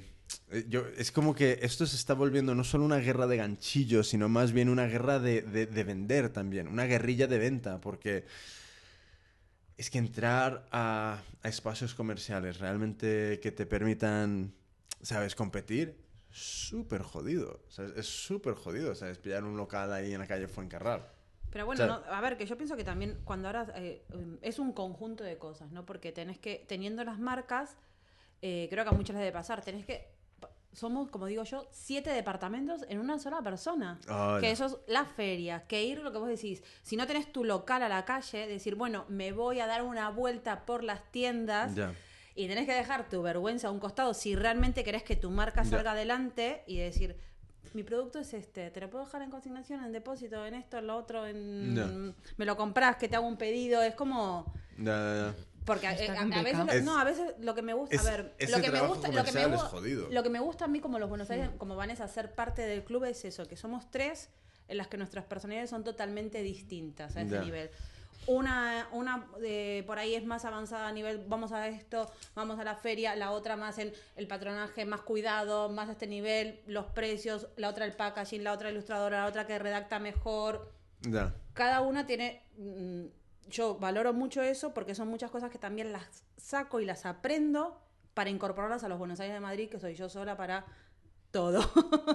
claro, y nosotras nos repartimos las tareas, nos repartimos de un día una saca las fotos, dos veces por semana una escribe en el blog. Entonces, Oye, nuestro hab- blog. habla- hablando de ventas, eh, ¿es- ¿estáis vendiendo fuera o estáis vendiendo sobre todo aquí? Sobre en España. todo En aquí. España, bueno, sí. de hecho, creo que solo hemos vendido aquí. Sí, la verdad que sí. Sí, sí. no, Sí, no hemos vendido pues, pues a Etsy no- provincias, a Etsy no provincias sí. funciona. ¿Eh? Etsy no nos funciona. No, no os No, funciona. le- no, porque tampoco le dedicamos el tiempo suficiente que se merece. Ya, Con- convengamos que el Club de los Martes eh, somos tres, de las cuales dos trabajan a, a tope, ¿no? a horario normal porque las chicas trabajan en oficina, entonces Ya. también... Claro. eh, y después cada una tiene su vida social, entonces también el Club de los Martes depende mucho de los horarios que se le pueda dedicar y Ya. la verdad que ha crecido un montón, un montón, entonces bueno, Etsy tampoco le dedicamos el tiempo que... Pero yo creo que no, no se le dedica el tiempo porque realmente no vemos un resultado. Quiero decir, cuando empezamos, empezamos muy fuerte, porque Mm. nosotras somos de somos como la gaseosa, ¿no? Que dirían los abuelos, ¿no? Que tenemos como mucha fuerza ahí de repente y luego pues nos vamos tranquilizando un poco. Y entonces empezamos ahí con Etsy, con Artesanio, con Facebook, con Twitter, a tope de Ajá. todo. Pero claro, luego ya vas viendo, oye, pues mira, esto me funciona mejor. Aquí por Facebook la gente me pide. Pero en Etsy ves que como que no... Y aparte no, también... eh, nadie te pregunta. Y también cuando asistimos a las charlas de Jimmy, también nos llevamos nuestros apuntes ahí de... Para tener un blog y que no lo escribas durante 20 días, no lo tengas. Entonces, también esos apuntes que nos das muchas veces en las Sí, charlas, sí, hemos, sí. lo que dice Rosa, hemos decidido decir, a ver, no podemos estar Es eh, blog, Facebook, Twitter, esto, lo mantener. otro, todo. Preferimos tres. Es mejor, Bien. es mejor no estar en Facebook, es mejor no estar en Twitter, es mejor no estar en todas las partes que estar en todas las partes y no y sabes y, y- y no ser un ninguna, esfuerzo ¿no? mediocre, ¿sabes? Porque al final eso da mal rollo. Yo siempre que, que voy que hay muchas veces que haces búsquedas en Google y tal y, y ves un blog y dices joder, la última entrada fue hace 5, 6, 7 meses. Y dices, eso yo ya to- pierdo totalmente la confianza. ¿Sabes? Y no, ¿sabes? No, aunque me guste lo que haga, no, no investigo más. Entonces, es muy fácil abrir perfiles en todas partes. Pero... Hay que, hay que buscarle tiempo porque hay que, Sí. hay que mimarlo. Hay que, Sí, que y, cuidarlo. y que yo, mi voto, mi, vo- mi voto humilde y, y- y es YouTube. Ahí es mi voto. Porque realmente, por ejemplo, si tú escribes una entrada en un blog sobre, yo qué sé, sobre cualquier cosa, en el blog se va a hundir. Y si no tienes ese volumen de visitas brutal, que le des esa vidilla para que Google diga esto mola, básicamente ha sido un esfuerzo en balde. En YouTube tienes esa oportunidad de que si es interesante, puede siempre puede ir acumulando más, más reproducciones, más reproducciones, más reproducciones. Poco a poco va saliendo en, en- en- en- en vídeos relacionados, poco a poco va, va siendo un vídeo que te sugieren, etcétera, etcétera. Entonces como que con el paso del tiempo vídeos en YouTube cobran más vida. Entonces, ¿Qué pasa? Que también es un medio que exige... Mucho tiempo. Yo creo que a ver. Y técnica la también. sí, la última, bueno, la última vez cuando, la última vez Sí, fuimos no. con- Sí, la- no. Porque tienes que tener Rosa, por lo menos cuando un diste- cuando una diste la- cámara en condiciones que... No, Pero no, bueno, no, cuando- pero, ¿no? eh, Jimmy, la última vez fuimos a la clase que diste de Sí. YouTube y la verdad que con Rosa salimos muy enganchadas, pero bueno, eh, lo tenemos, ¿te acordás Elena que te lo comentamos? Pero como un punto de decir, bueno, a ver, a futuro, porque es verdad que somos tres y tratamos de las tres repartirnos las tareas de las fotos una, el blog, porque no podemos con todo. A ver, las chicas trabajan y yo tengo mi otra marca. Entonces llega un momento que eh, el otro día tuve que quitar una entrada que tenía que hacer para los Buenos Aires porque me tocaba el club y no quería fallar. Entonces, no quería fallar porque somos tres. En cambio, si, si yo no escribo una entrada, está bien. En los Buenos Aires está mal porque la estoy abandonando hace 20 días. Hmm. Pero bueno, también soy parte de otro equipo. Y lo tengo en cuenta mucho. Entonces Ya. prefiero que no me regañen ellas y yo regañarme a mí misma. Ya, ya, ya. Pero yo creo que, a ver, Jimmy, que es con el tiempo lo, de- lo que... eh, en un momento Jimmy había, había propuesto, cuando comentó lo del lab, había dicho que, y de hecho hay, ¿no? Creo, un- la, la idea está de, en plan... Un estudio, de, ¿no? un Montar un estudio de estudio. fotografía para poder hacer Mira, los vídeos eh, ahí va a haber, lab. eh, en cuanto vayáis a, vi- a visitar el espacio, al fondo hay un, un sitio que va a ser un plató de foto y de vídeo. Entonces, la idea es que como el vídeo hay que cuidar el sonido, eh, vamos a intentar organizar días a través del mes que es días exclusivos de grabar vídeo. Entonces, vamos a tener horarios y tal para que quien quiera montarse ahí sus canales de YouTube, etcétera, etcétera, pueda hacerlo. Ujú. ¿Sabes? Que tenga espacio, que tenga el equipo, que tenga la Pero claro, iluminación. la, forma de contar en YouTube, o sea, en vídeo, o sea, y es que te exige un guion, o sea, No, mínimamente, no, ¿no? no. Porque vamos, o sea, No, que me pongo a Esto no es tele, es que no es tele. Tú, Entonces, y- ¿qué- y- cómo tú lo haces tú? Hablando al micrófono, Elena, si te guía No, no, Jimmy, si te guía Jimmy, es todo así Bueno, que como yo me he perdido, me he perdido yo- Yo me podría pasar horas hablando de las maravillas de YouTube y de la falta de... Pero porque tú eres súper fan. No, y pero No, porque, y- claro, porque vos sos pero- fan, claro, pero porque, porque vos te lo- he visto pero los resultados, manera, no es se lo el toma tema. por ahí en el sentido de se lo toma bien la imagen y el cuadro, pero no se lo toma por ahí tan estrictamente Es que no es tienes que contar algo, tienes que contar una Mira, historia. es así de algo fácil. sí. Tú imagínate, eh, mira, yo eh, el ejemplo, creo que en Barcelona fue que di este ejemplo y creo que alguien está desarrollando un canal eh, partiendo de, de esta idea, que es, imagínate que en lugar de escribir una entrada en el blog, dices, vale, esta semana he encontrado 10, 15 cosas interesantes en Internet. Voy a coger las top 4 y me voy a hacer un vídeo en el YouTube donde las muestro. Esto es lo que yo he encontrado por internet. Estas son las cosas que a mí me han molado. Ajá. ¿Sabes? Entonces, te montas una, una especie de canal o, un- un- o- o una serie dentro de tu canal que es casi como un reportaje de tele. De, de, Pero mira yo no quiero, las- sa- yo no quiero Claro. salir en el intermedio haciendo el tonto. Después viene- ahí te sale.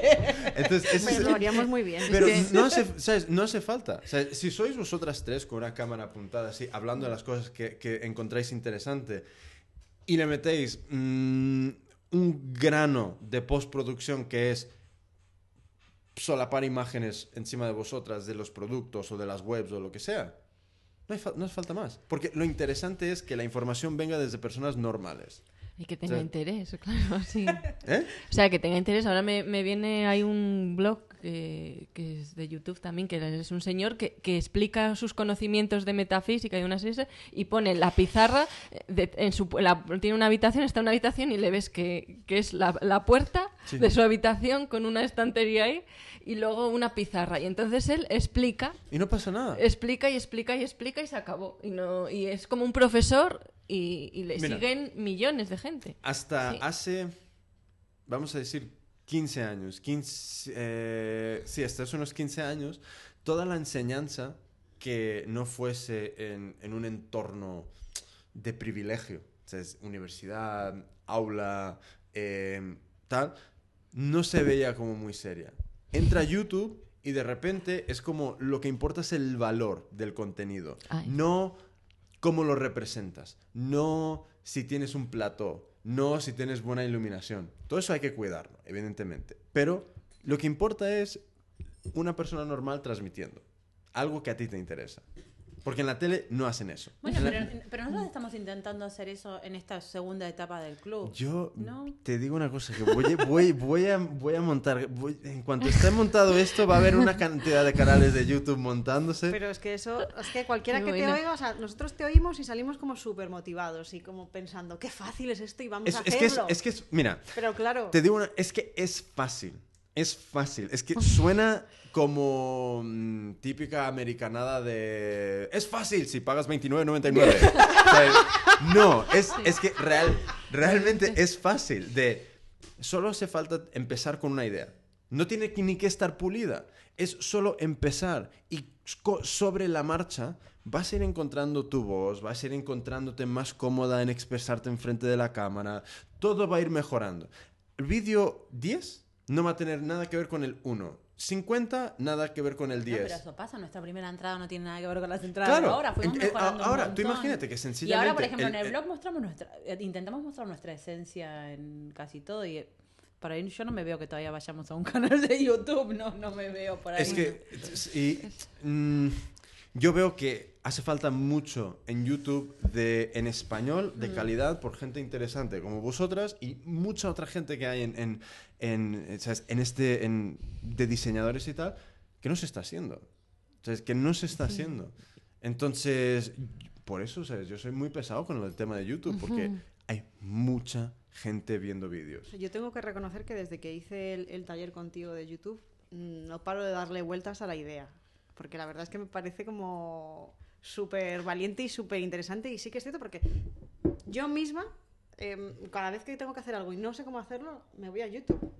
Claro, Y he entonces- aprendido a hacer montones de Claro, cosas entonces, viendo vídeos. ¿Por qué no devolver eso a YouTube? De una forma original que os devuelva valor al Club de los Martes. Claro, el problema ¿Por qué no? es, no, ¿Sabes? sí, sí, eso está genial, pero claro, el problema quizás es sentarse a pensar en qué manera puedes contribuir, porque no vas a sentarte ahí a contar pff, las estrellas, ¿sabes? No tienes que No, contar algo a- que a la gente le interese, algo que pueda ser de ayuda, yo creo, ¿no? Mira, eh, lo que no nos damos cuenta es que siempre hay gente descubriendo cosas. O sea, es que nosotros, nosotros pensamos que porque uno ya, ya tiene esos conocimientos, que ya todo el mundo los tiene. Y no es así. O sea que es muy importante de crear estos vídeos, crear este contenido, porque si tú crees que tienes una forma de explicarlo, de, de darlo a entender mejor que otros, y eso es muy fácil. Em, Metes una búsqueda básica de lo que haces en YouTube y ves lo que hay.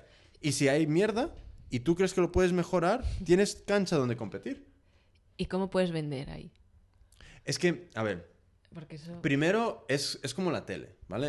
En, en el sentido de que tú vas a crear una audiencia para el tipo de vídeo. O sea que, por ej- el- igual, en la tele, eh, el Buenafuente tiene una audiencia muy suya. Pues el, el Club de los Martes tendrá la suya. Gente que le interese lo que vosotros vais a, vai- vais a exponer. Eh, y hay cientos de miles de personas, cientos de miles de personas que están buscando cosas. Entonces, en el tema de cómo ganar dinero en YouTube, de golpe y porrazo, YouTube ahora cam- ha cambiado la política donde dejan que cualquiera, desde el primer momento, pueda adjuntar publicidad a sus vídeos. O sea que ya desde el primer momento puedes empezar a, a- a generar algo de ingresos.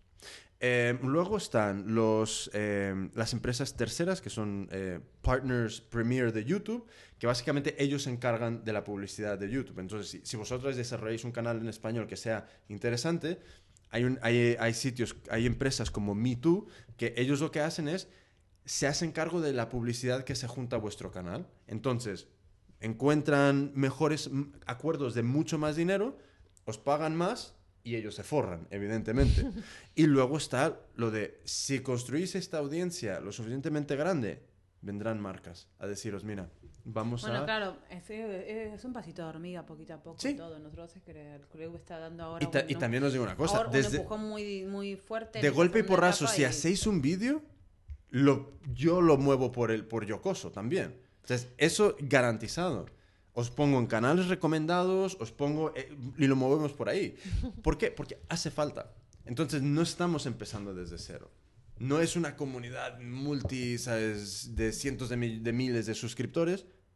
pero es un- una buena lanzadera. ¿Sabes? Y esa es la idea, ¿sabes? Crear estos canales que, que ya hay un medio ahí para, para empujarlos adelante. Y es que todos tenemos cosas tan interesantes No, a ver, que claro, contar. pero todos sí, pero todo, todos tenemos cosas interesantes que contar, pero depende también, a veces de los tiempos. Los tiempos nos juegan muchos en contra, los Sí. tiempos que podemos dedicarle y Y, todo. y- y por eso puedes, puedes producir en un día cuatro o cinco vídeos que ya tienes lo suficiente para el mes. Es así. Claro. Es así. No tienes que estar... tenés la. No tienes, no- sí, es que sa- sa- sabes por qué. No es, no es que no es que quiera ir de, de, de menos sé No, todo, pero no, no, no. he pasado por eso. Sí. ¿Sabes? He pasado por eso y sé que funciona y sé que tú te puedes organizar la producción de un mes en un día. Los suscriptores, si os cambiáis de ropa, no van a tener ni puta idea. ¿Sabes? Con miles mis respetos a los suscriptores. Pero no se van a enterar. Entonces, programas. Este vídeo va a salir este lunes, el próximo el siguiente, el próximo el siguiente, y ya un día de curro, un mes de, de vídeos hechos. Ya está. Es, es- es cojonudo. Sí. O sea, es que no hace falta más. Sí, sí. Hay, hay que pensarlo de esa forma, de la forma más eficiente de, de lograr estas metas. O sea, Vale. Tampoco es una cosa que tengas que estar trabajando todos los días. ¿Y qué equipo tienes tú? A ver, ¿qué equipo básico Mira, dirías? espera. No, porque ahora va a ser Elena que tenemos que filmar un vídeo ahora de YouTube, ¿no? Equipo básico. Ajá.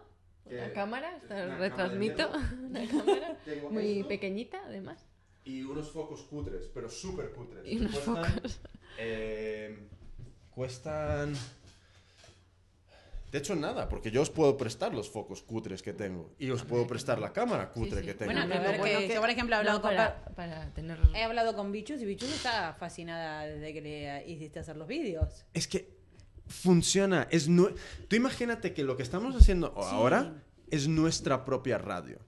Sí. Y lo que podemos hacer en YouTube es nuestra propia tele. Entonces ya no tenemos que ver la mierda que hay ahí. En, en la tradicional. En la radio que nadie escucha y en la tele que pocos ven. Sino que nosotros podemos tener el control.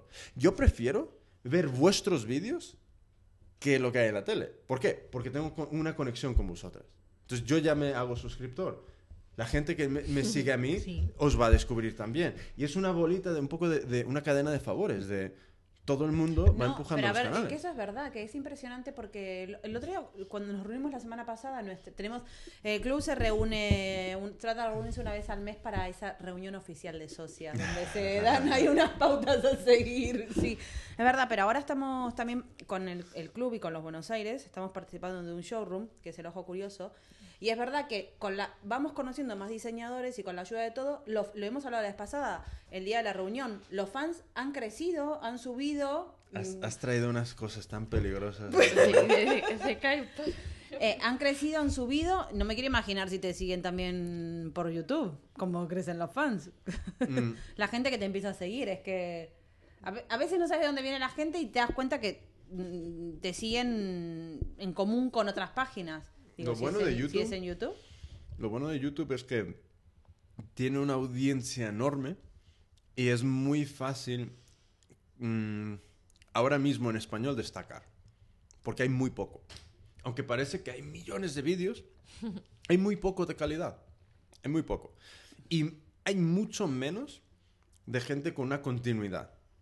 Entonces, si ya haces algo con un poco de, de diseño y de intención de hacer algo bueno, y eres un poco constante, vas a subir por, las, por los resultados de las búsquedas. Te van a indexar en Google y con un poco de estrategia creativa de cómo crear los títulos y las descripciones y, y- y las etiquetas, puedes empezar a, a- a salir dentro de Google para las búsquedas que a ti te interesan. Y si no estás en Google, no existes. Hombre, ya. ¿Sabes? Entonces, para, por ejemplo, creo que creo que en diseño de moda hay algún vídeo mío que está en la primera página de los resultados. Diseño de moda. Entonces, lo- no sé cuándo lo vi, que es como, joder, es una búsqueda tocha. Sí, sí, sí, sí. Claro. Eh, ¿Cómo coser un botón? Creo que está justo por debajo de Wiki Answers o algo así, el mío. Entonces, ¿qué pasa? En cuanto tú creas esta comunidad, le puedes vender cosas. Porque les, les tienes ahí, contigo. ¿Sabes? y claro, les estáis dando algo y vosotros vais a pedir algo a cambio. Es que a, a mí, os digo que soy un, un- Sí, sí, un gran... sí. Porque al final, a mí el tema de los blogs es que es muy poco dinámico y se conoce muy poco a la gente. Entonces, ¿qué pasa? Yo soy muy fan de, de conocer a las personas que están detrás. ¿Sabes? Porque al final eso es lo que le da vida a algo. El producto, ahora mismo, seguramente que mucha gente puede, puede copiar enseguida lo que vamos a hacer. Porque no estamos trabajando con unas técnicas de fabricación que sean, eh, eh, pues, eh, muy complejas. La en el- fórmula de la Coca-Cola, vamos. Claro, entonces, ¿qué pasa? Joder, hay que mostrar la personalidad detrás de los productos. De todas maneras, yo también te digo una cosa. Nosotras en el, en el blog eh, siempre volcamos un pedacito de nuestra personalidad.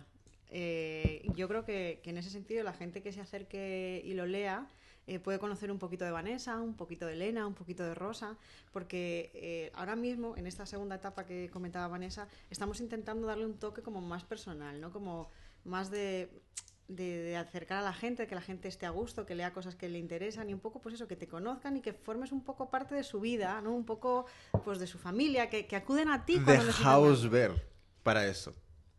Sea, Bueno, pero, pero también publicamos dónde estamos y la gente puede ir a vernos a las ferias y todo. y pero no es cuestión de veros una vez de vez en cuando. La, cues- la cuestión es ¿sabes? hacerse amigo de el club de los martes como si formases parte del club. Bueno, Esa es la que idea. quere- A ver, pero ¿qué es lo que dice Rosa? Que lo queremos llegar eso con el tiempo. Es que a- yo soy muy pesado. sí, yo sí, yo sí, corro mucho sí. ¿sabes? Y, y- y no me... o sea, es que yo, yo, y yo entiendo que puedo ser muy pesado, lo entiendo. No, a mí, Eh, ejemplo, a mí, me- a mí- pero- yo entiendo lo que decís y lo que dice Rosa. A mí a veces me cuesta dividirme en redactar para los Buenos Aires y redactar para el club. Es como.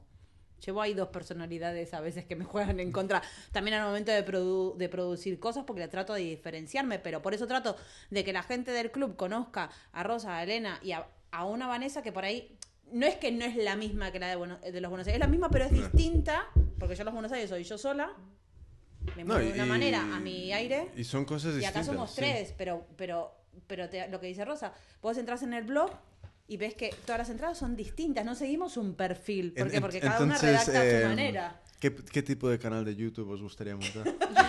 Jope, pues hay que pensarlo. Después de aquí tiene que salir. ya.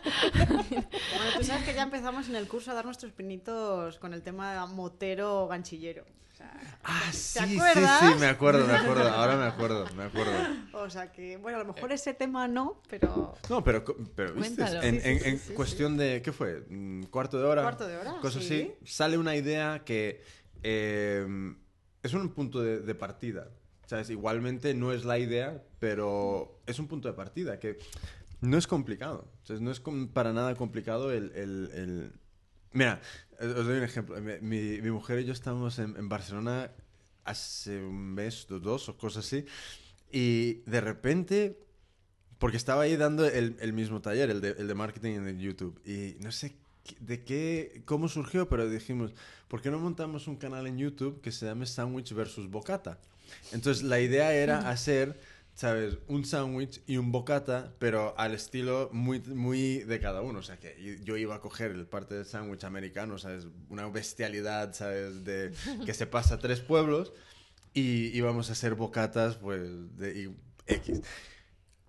Pero ahora es, esa idea ha evolucionado a igualmente montamos un podcast que se va a llamar Sandwich versus Bocata y va a ser sencillamente yo americano, ella española, hablando de, de- de- de nuestras cosas. Entonces, la idea es que cualquier cosa puede ser una buena lanzadera para un canal. Es- ese es el tema, que mm, es que hay mucho margen, ¿sabes? Y más siendo tres, ¿sabes? Porque igualmente puede dar pie a mm, vídeos de las tres juntas, vídeos de una cada una por separado, tutoriales de una por separado, o, o a- o solo las tres juntas en los vídeos. le Claro, daremos sí. una vuelta, ¿no? Sí. Bueno, sí, claro. Todo, Sí, a ver, a- todo lo, no, todo lo pensamos y todo lo valoramos. Sí, eh, además de- no- nosotras tenemos una característica que yo creo que es un- una virtud y es que somos muy aventureras. O sea, no nos da miedo nada. Otra cosa es que luego al final eh, lleguemos a buen puerto, pero nosotras enseguida es como, venga, vamos a hacernos, nos lanzamos y banzai. O sea, las cosas hay que intentarlas. sin- Ya. Puedes fallar, pero a lo mejor puedes acertar también, ¿no?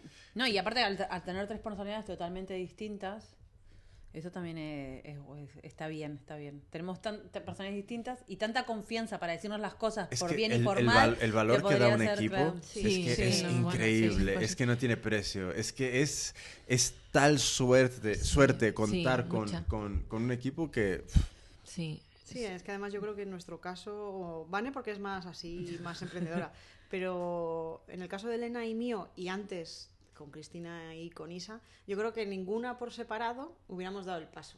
No. Porque no nos encontramos a lo mejor con la fuerza o con la valentía. Y sin embargo, unimos fuerzas y aquí estamos, ¿no? Y, y es una cosa que va creciendo poco a poco, pero que va creciendo cada día, ¿no? Que va tomando un cuerpo y, y ahora mismo nosotros estamos súper orgullosas de donde hemos llegado porque empezamos en un cursillo los martes mm, haciendo calcetas, ¿sabes? Es que como, ¿quién me iba a decir a mí que iba a estar haciendo esto y que iba a estar en ferias y que iba a vender y que la- a la gente le iba a gustar lo que yo estaba haciendo?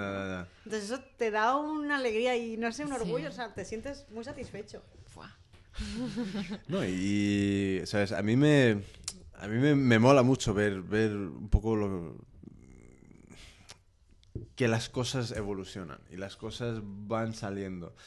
Y más ahora, ¿sabes? Que ahora mismo todo el mundo está cagado con temas de crisis, etcétera, etcétera. Pero Sí. lo curioso es que mm, no se para de diseñar, no se para de crear y, o sea, salvo que venga la Tercera Guerra Mundial, yo creo que esto va a seguir tirándose adelante. No, porque aparte a quien le gusta, por ejemplo, Elena, ¿cuánto tiempo llevas este yendo a clases de costura? Y te, y, y te gusta y te Desde haces una... 2007 o así. Y, y le gusta y haces unas cosas hermosas y que, que mm, el club surge como eh, al margen de que ella tenga su trabajo, pero te encanta coser Sí. y te podrías pasar horas cosiendo. A mí es lo que más haciendo- me gusta, de hecho, luego trabajo de diseñadora gráfica también y me encanta, me, mm, vamos, para mí es lo ¿Tú has hecho la imagen de- del club? Sí, sí, sí, la he Es hecho muy yo. chula, ¿eh? A mí Sí, me mola, me mola. Me hace mucha gracia. Muchas gracias. Es fue muy bonito porque, porque queríamos eh, unir de alguna manera el concepto de que éramos todas chicas, que estábamos unidas por nuestra pasión por los craft,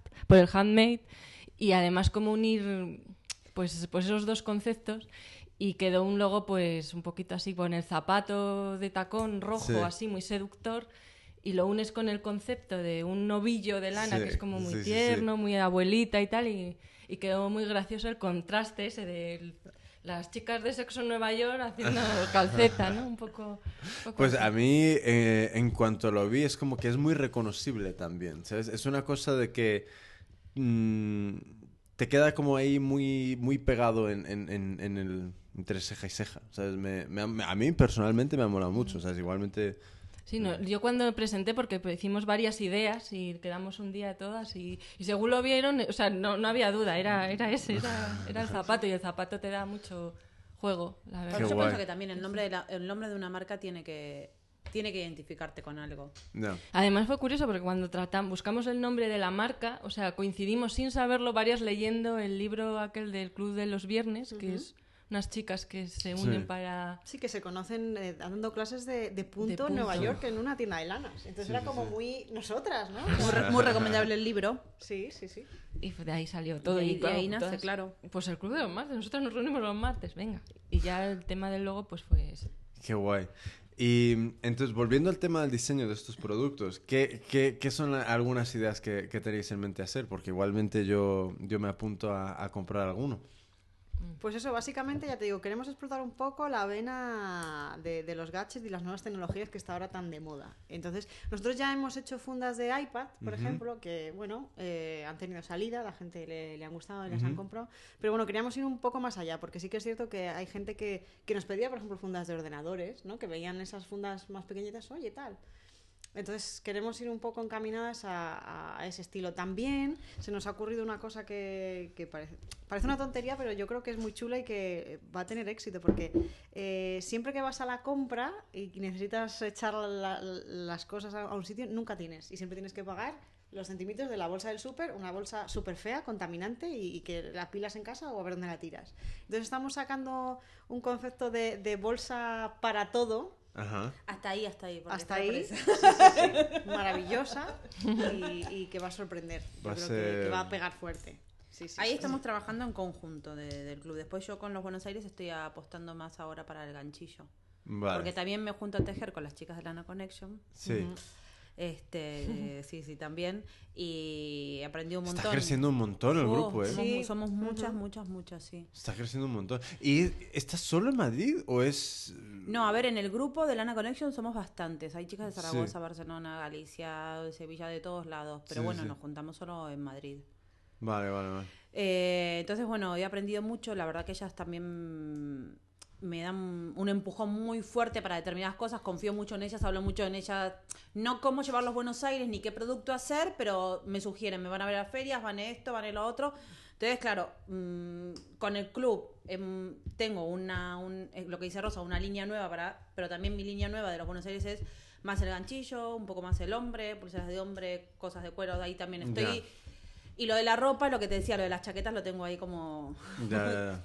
Quiero darle un vuelco, pero bueno, pero porque también yo le dedico el 200% de mi día a, la- a las dos cosas, a los Buenos A Aires y al club, sí, sí, sí, Sí. sí, sí, porque no duermo, no puedo. No puedo, no va con mi persona, eso es lo que pasa. Sí, a, mí, a mí me pasa lo mismo. El, el otro día tuve que presentar una idea aquí en, en un concurso y, y, y el tío me pregunta, ¿y cómo, cómo vas a ser? ¿Tienes hecho por mí? ¿Tienes esta idea que estás mm, sabes, eh, presentando y quién sabe otra cosa más? Y le digo, es que es todo al 100%. Entonces se vuelve un poco esquizofrénico el tema porque de repente es como que, que estás pensando en demasiadas líneas en paralelo, pero es como, si no lo haces así, Bueno, yo no sé cómo hacerlo. Bueno, porque también te tiene, te tiene que gustar, por cierto. Por eso lo que dice Elena, cuando fue, por ejemplo, la marca el, del club, yo me siento muy identificada con ellas a ese nivel, ganchillo, club, las, las chicas, las mujeres. Y mi otra marca, obviamente, que habla por sí sola, de los Buenos Aires de Madrid, Sí. Porque yo quería que uniera las dos, las dos ciudades. Ya. Y para mí eso tiene otra personalidad, que es muy la mía. Es Sí, sí, como- sí. Pero sí, pensás al 300% todos los días. Sí, es como, no sé, a mí, yo, a mí- yo no... es- me, me cuesta mucho hablar con gente que no hace cosas. O sea, es como que no, no puedo tener esas conversaciones de... Ah, sí, ha, ha jugado el Real Madrid. Ah, ha llovido. Pues, ah, llovió, llovió. Eh, no sé. O sea, es como... me Por eso el podcast. ¿Sabes? Porque es como que para mí es un poco un chute también de energía el, el de repente hablar con tanta gente haciendo tantas cosas y es... es- Del o sea, mundo, para mí fue un antes y un después cuando las conocí a ellas en, en Little. Fue Sí. como, antes, qué guay, llueve, jugó, jugó el Real Madrid, no me gusta el fútbol, no me cuentes porque que pasó de... Ya, ya, Y de repente fue conocerlas a ellas y decir, ay, y la resina, y los avalorios, y el tejido, y como, ese con- es el mundo que quería encontrar de vuelta. Y una, una pregunta. ¿Dónde estáis? eh, si quieres, si quieres contestar. ¿Puedo? Sí, sí, puedes, puedes. Contesta, contesta. Eh, vosotras, para es- esta idea de productos que queréis desarrollar para los portátiles y tal, lo- los iPads y todo esto, ¿dónde es- ¿hay alguna idea de utilizar materiales como el neopreno o algo así? Porque a mí me molaría ver algo que proteja como el neopreno, pero que tenga un poco ese espíritu craft hecho a mano o algo así. Entonces, Hombre, pues en principio jugamos con telas, no, no estamos. Porque el neopreno no se nos sale un poquito de. es que es súper complicado encontrar aquí. encontrarlo no, no es fácil, entonces. Ya. Sí, no es una idea a descartar de, de primera mano, pero sí que es cierto que eh, hay que ir mucho a lo, a lo fácil de- del que tú puedas abastecerte. Ya. ¿Sabes? O sea, que de momento vamos poco a poco. Hemos hecho de tela, ten- tenemos fieltro también, Ah, ganchillo. guay, o sea, El fieltro, al ser gordito, también Ya. algo de protección te da, ¿sabes? O sea que. Igualmente un fieltro ahí de unos milímetros, Claro, unos de dos unos- milímetros, con tres, cosas tres así. milímetros, con, de 3, 4 milímetros que estamos trabajando, yo creo que eso. Algo de. ¿De cuatro?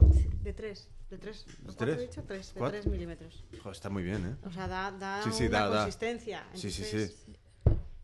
Pues ahí estamos en ello. ¿Y ¿Ya habéis lanzado alguno o está Estamos todo en en, en, está en- está en, el- ebullición ahora mismo. ¿De qué me perdí, perdón? No, el, tema el de. tema de la, de la nueva mm, Ah, temporada, de digamos. cosas.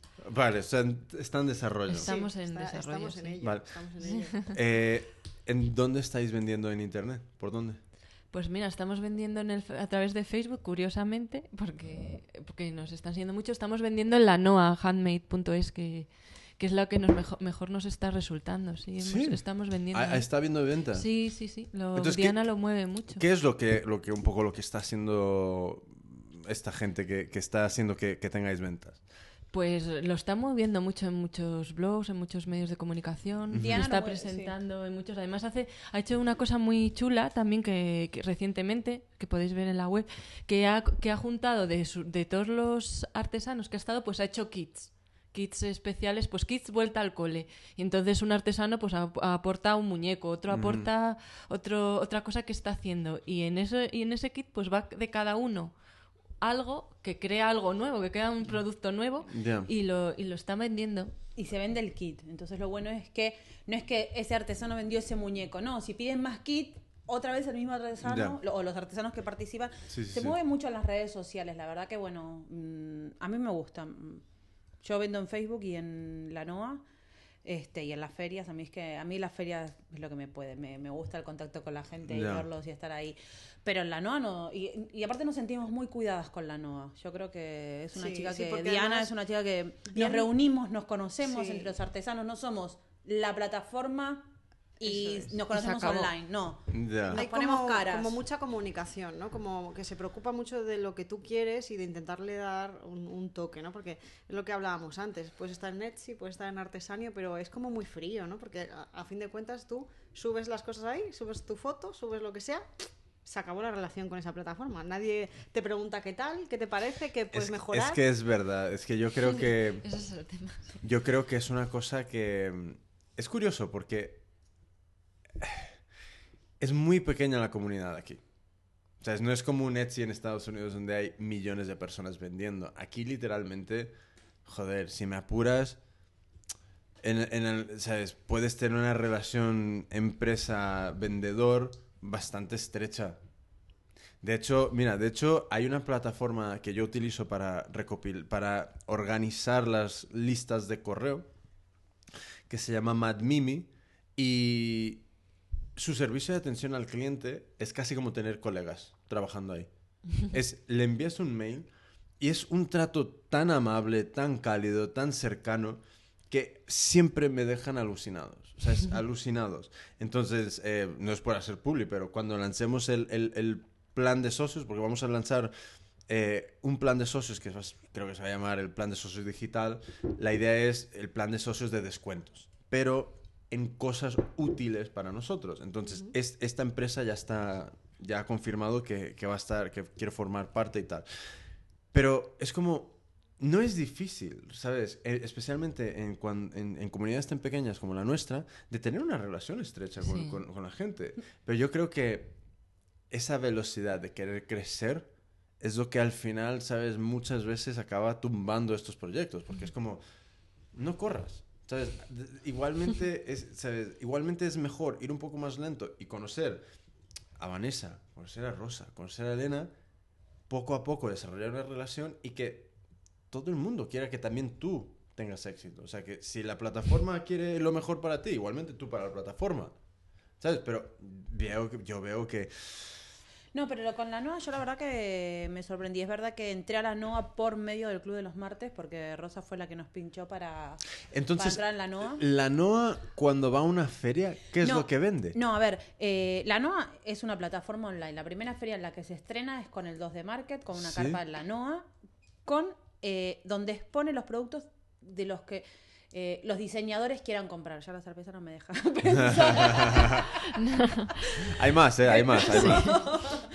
no, que me refiero que, que ella, eh, Diana, o, la NOA, pregunta, eh, va a salir la feria del 2D y pregunta, tenemos esta feria, ¿quiénes quieren participar? No es obligatorio que ninguno participe y participan chicas de Alicante, eh, De la- Granada la- también. De Granada y, y chicas de Madrid. Le hacen llegar los productos, ella monta la carpa con los productos de cada diseñador. Sé que es un stand multimarca de Multimarca, productos hechos a sí. mano. Sí. Ah, qué curioso. Sí, Qué que curioso. es un poco lo que nosotros este, eh, queríamos, bueno, digo nosotros porque también pertenezco en Facebook a un grupo con Ventanuca, con Señora O, con Elena Y Gaspar, claro, si ella conoce con- muy bien a cada uno, sabe qué cojones explicar. Claro. Mm. ¿Sabes? Sabe que cómo, cómo transmitir el producto. De hecho, ella es la que estaba vendiendo este ayer. Diana estaba ahí al pie del cañón. Estábamos, había varias gente que íbamos a apoyarle, que nos estaba pariendo, pero ella estaba allí al frente de cañón, todo, vamos. Su de- marido es el que está detrás Muy de- interesante, muy interesante, sí. de- Tienes que invitarla porque... Sí, Sí, sí, aparte sí. que yo creo que, que es yo a cualquier diseñador o artesano o crafter les recomendaría ponerse en contacto con, con la NOA porque yo creo que nosotros hemos tenido un antes y un después. Además tuvimos la suerte de, de conocerlas en la primera feria que fuimos, que fue en Ajá. Chip and Chic, o sea, allí nos estrenamos, eh, lo investigamos un poco y nos pareció una buena oportunidad porque además ellos te ofrecen unas condiciones muy buenas, o sea, es, es muy sencillo, te lo hacen todo muy fácil. Hmm. Y, y ves que poco a poco las cosas funcionan. O sea, Inc- Incluso puedes publicar noticias tuyas, o sea, tú entras en la web y hay una parte en que tú, pues eh, el Club de los Martes hoy estaba en Hecho por mí con Jimmy un- en un podcast y tú lo pones tú desde tu espacio dentro de la web de la NOA Sí. y sale a, a las noticias de, de la NOA, ¿sabes? Que, que no tiene que pasar por ella que te diga, oye, que tengo que... No, sino tú directamente lo haces. Hmm. Incluso a mí me ha pasado otra anécdota que pues una vez que vendimos vendimos unas, unos broches de galletas, yo quedé con otro artesano que había vendido también eh, una pues eso, su producto, que era un cactus hecho a tela y tal, y juntos se lo dimos, fuimos a dárselo, o sea, quedamos para... Yo se lo di a la chica, la chica se lo llevó a otro y juntos creamos ahí una red súper divertida para ahorrar Sí. gastos de envío, ¿sabes? Sí, sí, sí, Entonces dices, jope, qué bien, ¿no? Y oye, pues ahora tú queda con este y vas con el otro. ¿Sabes? Sí, que muy, es como muy- una red. Muy familiar. Es muy familiar. Yo creo que también este, las chicas del 2D Sí. eh, han dado la oportunidad de que la NOA participe en una carpa de multidiseñadores sí. que no es muy común que lo hagan, porque es verdad que a veces los diseñadores en las ferias se ponen un poco No, pero sabes, a mí, difíciles a- porque, a ver, porque estás... a mí, a mí me parece, a mí me parece muy bien, correctísimo. a mí me parece muy porque bien. es una plataforma que, que quiere ayudar al resto. No es una cosa donde yo de repente diga, yo voy a pillar el stand y vendo trocitos del stand. ¿Sabes? Sino que sin son ni... ni, ni- ¿sabes? Entonces, a mí me parece correcto. ¿sabes? Luego tú puedes tener la mitad de uno para ti o uno entero para ti, pero No, yo creo que la filosofía del producto es lo que se tiene que mantener. Y aparte, ¿sabes qué fue lo bueno de esto? Que de repente fue como, bueno, eh, surge la carpa del 2D. Bien. Sí. El Club de los Martes se dio una mesa, los Buenos Aires de Madrid se dio otra mesa, otras chicas se dieron expositores dependientes, otras, otras hicieron los banderines, eh, eh, otra aportó la tela, la que hace los cojines aportó la tela. Todas aportaron para montar ese stand. Sí. Entonces, eh, no solamente está el producto de cada diseñador, sino a su vez que el stand está montado por lo que cada diseñador aporta y, y la verdad que ya, eh, eh, para mí eso me parece muy bien, porque también hoy en día las ferias, algunos están a unos precios tan elevados que a veces te lo planteas al repetir, preguntas qué tal fue esta feria, qué tal fue, me apunto, no me apunto, voy, no voy, Sí, cómo están las ventas, todos estamos preguntándonos Lo, lo mismo. lo hablamos en el podcast de... ni me acuerdo. Que era que hace falta una web de, de reseñas de ferias. Sí, sería muy Sí. útil, porque además también muchas veces eh, tú Anónima. tienes la- las ganas de ir, o, o simplemente un- una, una página donde te, te hablen de las ferias que hay. Lo que pasa que también es muy... hay veces que no te enteras. Sí, pero también es que es un abanico el tema de hoy a mí me puede ir bien y, a us- y al otro le fue mal, en esa misma feria al otro le fue muy bien. Entonces Sí. es muy difícil la experiencia. el- Pero también hablarás sobre la organización, sobre las personas que, que asisten. Bueno, a mí me pasó que yo estuve con los Buenos Aires en Madrid en una feria en Málaga y las chicas fue muy mala la organización, muy mala la feria, mm, todo. Y las chicas que tenían que ir después, que era Caperucita Feroz, Ventanuca, El Colibrí de Jade, todas, me han dicho, Vane, gracias por salvarnos de semejante marrón y de semejante pérdida de dinero. ¿Y sabes qué Y pasa? de tiempo. Yo creo y de que tiempo, sí. Esas cosas también. es absolutamente necesario tener estas conversaciones. Porque eh, yo creo que también a quien organice la feria puede ser que le siente mal. Pero al final, si tú escuchas lo que dicen sobre ti, Puede ser constructivo. Claro. Sí. Entonces, porque si 20 personas te critican, hay algún hilo común. Hay un hilo conductor que... Sí, algo falla. Sí, Está algo claro. falla. Entonces, joder, si decides no tomar acción, entonces, sabes, que te den. Pero si luego te tomas esa crítica de forma constructiva y, y- y tomas las medidas para subsanar cualquier problema, pues no sé, creo que, que- que puede ser bueno para todos. No, porque aparte, claro, todos buscamos en este mundo del diseño, del craft, del- de los expositores, lo que sea, la forma de que nuestros productos se conozcan, se vendan, que estén bien cuidados. En... Las referencias para todos son muy, muy Yo he importantes. hecho en falta ¿eh? una cosa, que es alguna feria que sea un poco más... Un poco un calibre un poco más alto. O sea, es algo un poco más... No, odio la- no, es, no es exclusivo. No es, exclu- es eh, que se organice un poco más en torno al... Joder, es que tampoco lujo es la palabra. No, no tengo las palabras, pero algo que vaya un nivel más arriba, ¿sabes? Que se comunique de otra forma, que sea en otro entorno, que dé Mm. otra... Bueno, pero hay las ferias que se organizan en los hoteles y todo, más privados. Que es, Es que Lo que pasa es que también no es mm, tan- tienes que hacer un producto también muy distinto para poder participar. Mira, Mira, otro- creo que... el- Ah, mira, el- perdona, un segundo. El, el- ejemplo es... En, en- cuando estuvi- estuvo aquí los chicos de Ideas Republic con un podcast y ellos son los diseñadores de producto que tienen una web donde tú les puedes lanzar ideas de producto industrial, producto de, de casa y tal, y ellos te ayudan a fabricarlo y si tiene éxito, pues se hace. Entonces, eh, ellos justo habían estado en una feria de, de- de muebles y, y productos más de, de- de- de decoración en Milano. Y es como, es, es todo una, un acontecimiento el, este tipo de, ferias. ¿sabes? Es más una feria tipo IFEMA, IFEMA pero que salpica la ciudad. Entonces, con la cantidad de personas que hay en, en este entorno, yo creo que hace falta un poco elevar la calidad de feria a un entorno más rollo IFEMA, rollo, en lugar de que venga el público de a pie de calle, que venga más un comprador de tienda, ¿sabes? Que atraiga a otro tipo de cliente, ¿sabes? A cliente que igualmente compra más unidades, que múltiples unidades, que no una unidad para, ¿sabes? Pero, Pero yo bueno, creo ahí, que- ahí tienes Creativa, que viene ahora en octubre a Madrid. Pero es de mayoristas Sí, también. ¿eh? es que Pero yo creo que eso pasa un poco, no sé si ahora tanto, pero con el nómada pasa un poco eso también, ¿eh? Eh, No tanto es que ahora, lo ha ¿sabes qué perdido un poco, creo, pero a mí no- Están en la estación de Chamartín, es que no me mola nada. El, Es cambio, que, el cambio fue muy brusco. ¿Sabes qué pasa? Que es como... Joder, ¿sabes? Eh, mejor...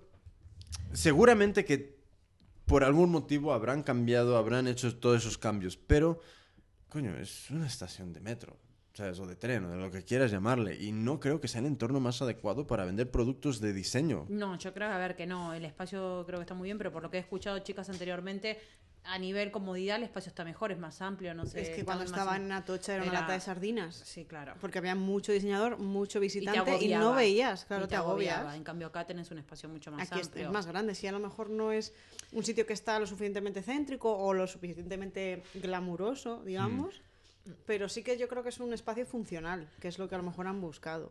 Yo qué sé, a mí me gustó la idea que tuvo Adolfo Domínguez cuando hizo su espacio para diseñadores y que había gente que marcas que se podían apuntar en plan nosotros o cualquiera y eso sí que le dio le dio glamour a ciertas ¿Y qué ha pasado con eso? Pues no lo sé, yo ahora no sé cómo estará. Hicieron una hace tiempo hicieron una, una edición de esto que en las tiendas de ellos pues había había diseñadores y y eso le dio su glamour, ¿sabes? Porque era una tienda de ropa o era una tienda donde la gente está acostumbrada a comprar, a ir a, a por este tipo de complementos o de todas esas cosas y, y- y- y se beneficiaban del, del glamour que puede tener este tipo de tienda, ¿no?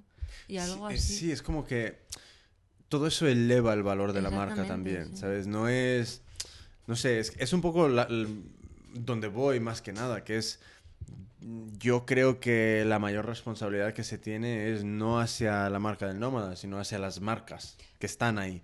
Entonces, creo que se debería de tomar los pasos, y estos son todas las ferias, en tomar los pasos para, eh, joder, aportar el mayor valor a las marcas. Y evidentemente hay productos que están mejor o peor diseñados, que venden más o menos, que aciertan más o menos, pero no sé, es como que yo he hecho en falta un poco ese siguiente paso. Igual que hablábamos con el tema de la costura y los talleres, es ese siguiente paso, esa vuelta de tuerca a las ferias, de, de- de- de dónde va a ser el siguiente entorno, mm, que tampoco sea un hotel, que tampoco sea... Creativa sería lo suyo, o sea, es algo que de repente digan, vale, vamos a, imagínate, duplicar por, o sea, es duplicar eh, el tamaño de la feria, o por dos. Sí, o por, y por ahí ponen un sector para microemprendedores. Ahí, que es lo- ahí está. Eh, Lo que pasa es que yo pienso que, a ver, eh, también mm, puede surgir algo así. Lo que pasa es que creativa una vez al año o dos veces al año, no sé qué cantidad de tiempo se hace. A los diseñadores también nos gusta tener un, un lugar de referencia donde sepas que la gente. No digo como el rastro, porque no digo a ese nivel, Es pero que, que, la gente sepa que estás ¿Cómo dos se- o tres veces al año en ¿Cómo un será lugar. organizar una movida como creativa? Uh, mira, Tiene que te- ser. Muy duro. Mm, Mira, te cuento que eh, también estoy. no, el ojo curioso Sí. nace un poco por la charla en las ferias con muchos diseñadores. ¿Qué es de el lo que- ojo curioso? Es un showroom. Vale, ¿dónde está? Donde exponen siete diseñadores en Lavapiés, en la calle Salitre 41, primero izquierda. Salitre, 41, 41, primero, izquierda. Eh, surge a sí, surge este, a raíz de haber charlado también con muchos diseñadores en las ferias sobre esto que estamos hablando, de buscar un lugar, de, del cuidado, de fu, qué precios tan altos que nos cobran para estar tres días, dos días o lo que sea, ¿no? Surge este con otra, con otra chica que conoció en una feria, lo de montar el showroom. Y hoy somos siete diseñadoras exponiendo en un lugar que está abierto tres veces por semana. Es un piso, algo muy acogido. Y hemos tenido buena recepción de las diseñadoras en el querer apuntarse, porque saben que están en un lugar fijo en Madrid, donde está abierto tres veces a la semana, donde la gente que viene es cuidada, porque solamente viene a ver un producto y mientras ve el producto toma una taza de té, un café, una masa o lo que sea. Surge por eso. Porque está bien, capaz que el entorno todavía no es el mejor. Está, em- esto empiezan a hacer, pero con una idea de que si esto funciona, queremos llevarlo a otro Sí, sí, que evolucione, terreno. claro. Que evolucione, claro, que la gente diga, uy, el martes, ¿dónde puedo encontrar el Club de los Martes? Está en el Ojo Curioso y me puedo llevar el producto en este momento. No necesito Mm. el Ojo Curioso. Al Club de los Martes o a los Buenos Aires o a Ventanuca o Señora O pedirle por internet. Que también lo hacen, pero el- hemos tenido la suerte de que ha venido mucha gente que, que no son los amigos. Ya, Porque los amigos llega un momento que ya no te compran más. ya, ya. claro, los amigos Sí, te para compran. empezar está bien, Los amigos para empezar no- te compran, pero bueno, y esto surge mm, por querer darle una vuelta, por haber hablado todo este tema en las ferias con las diseñadoras, decir, ¿qué hacemos? Eh, no nos publicitan las ferias, no nos gusta el lugar, es pequeñito, no entramos con la mesa de 0,50 por 0,50, no nos podemos sentar ocho horas, tres días, no entra nadie. Mm, mm, ves ahí a la organizadora que te está mirando en vez de estar repartiendo flyers. Entonces, to- claro, porque es verdad, pasa. No, sí, sin es que hay, mucha a ninguna- gente sin sí, criticar a ninguna pero feria. hay mucha feria que se piensa que por alquilarte un espacio en un local ya está todo hecho y con eso no vale. Porque la gente no sabe si estás ahí o no, o no estás. Hombre, esto, esto nace un poco por esa. Sí y no, ¿sabes? Entiendo el, el punto y yo creo que las ferias sí también deben de ser un, un trabajo de, de relaciones públicas bastante, bastante interesante, porque también es lo que le da valor a la feria, es también lo que le da valor a eh, eh, querer darles dinero por estar o no. Pero también desde el otro punto de vista veo que también es responsabilidad de cada uno. Por ejemplo, yo tengo una lista Sí, de... Mira, yo tengo una lista de correo, vamos a suponer, creo que solo en Madrid casi mil personas. Entonces, yo si envío una lista, un, mailing que vamos a estar en el 2D o que vamos a estar en, en X sitio, joder. Entonces, es un, es, es, es un trabajo que yo he hecho para traer a gente. Si eso lo multiplicamos por X número de expositores, que todos estén intentando hacer ese esfuerzo, entonces se crean cosas muy interesantes. ¿Por qué? Porque de repente hay eh, un esfuerzo de comunicación multiplicado por 15, ¿sabes? Pero muchas veces, joder, es que, perdón, no va de, de- de llegar, poner los bártulos No, encima de una efectivamente, mesa. No, pero y- nosotros y es- eso lo tenemos muy asumido. O sea, el Club de los Martes también tiene un, un mailing y, y siempre que estamos en algún sitio publicitamos. Y, y es más, te contaré que nosotros hemos llegado a repartir flyers por la calle de una feria que estamos ahí como cualquier otro, un expositor. Venga, uff, qué muerto está esto. Venga, dame flyers que me voy por ahí de paseo Hmm. y, y a ver si traemos gente. O sea, que en eso yo creo que nos implicamos mucho porque tiene que ser un, un esfuerzo común. Efectivamente, no, no sale por uno solo o por otro. O sea, tiene que ser todos a una. Hmm. Que por más que en esa feria no tengas eh, las ventas ese día, a veces es una inversión a futuro. Que si repartís el flyer, la gente vino, no compró ese día, pero sí otro.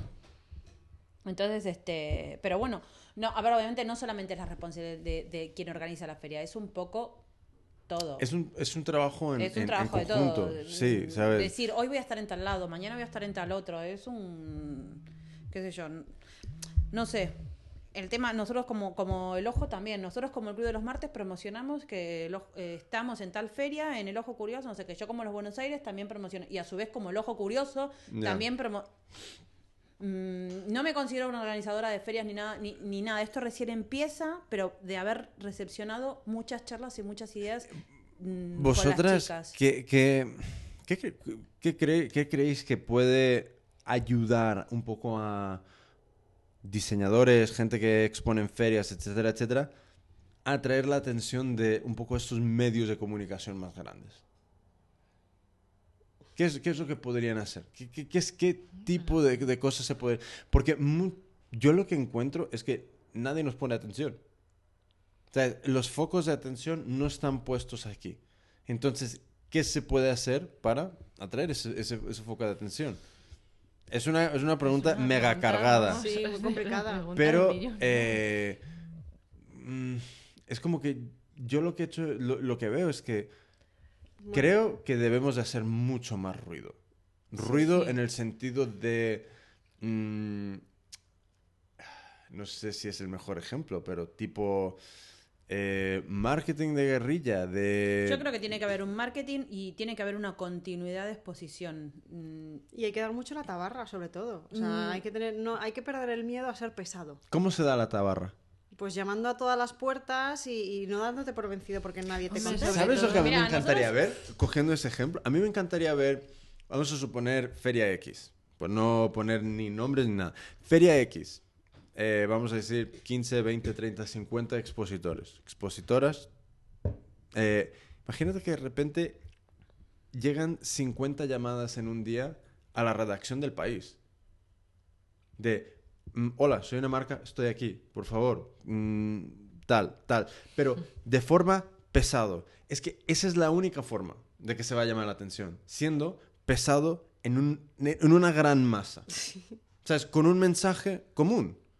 Porque no, no sé otra forma.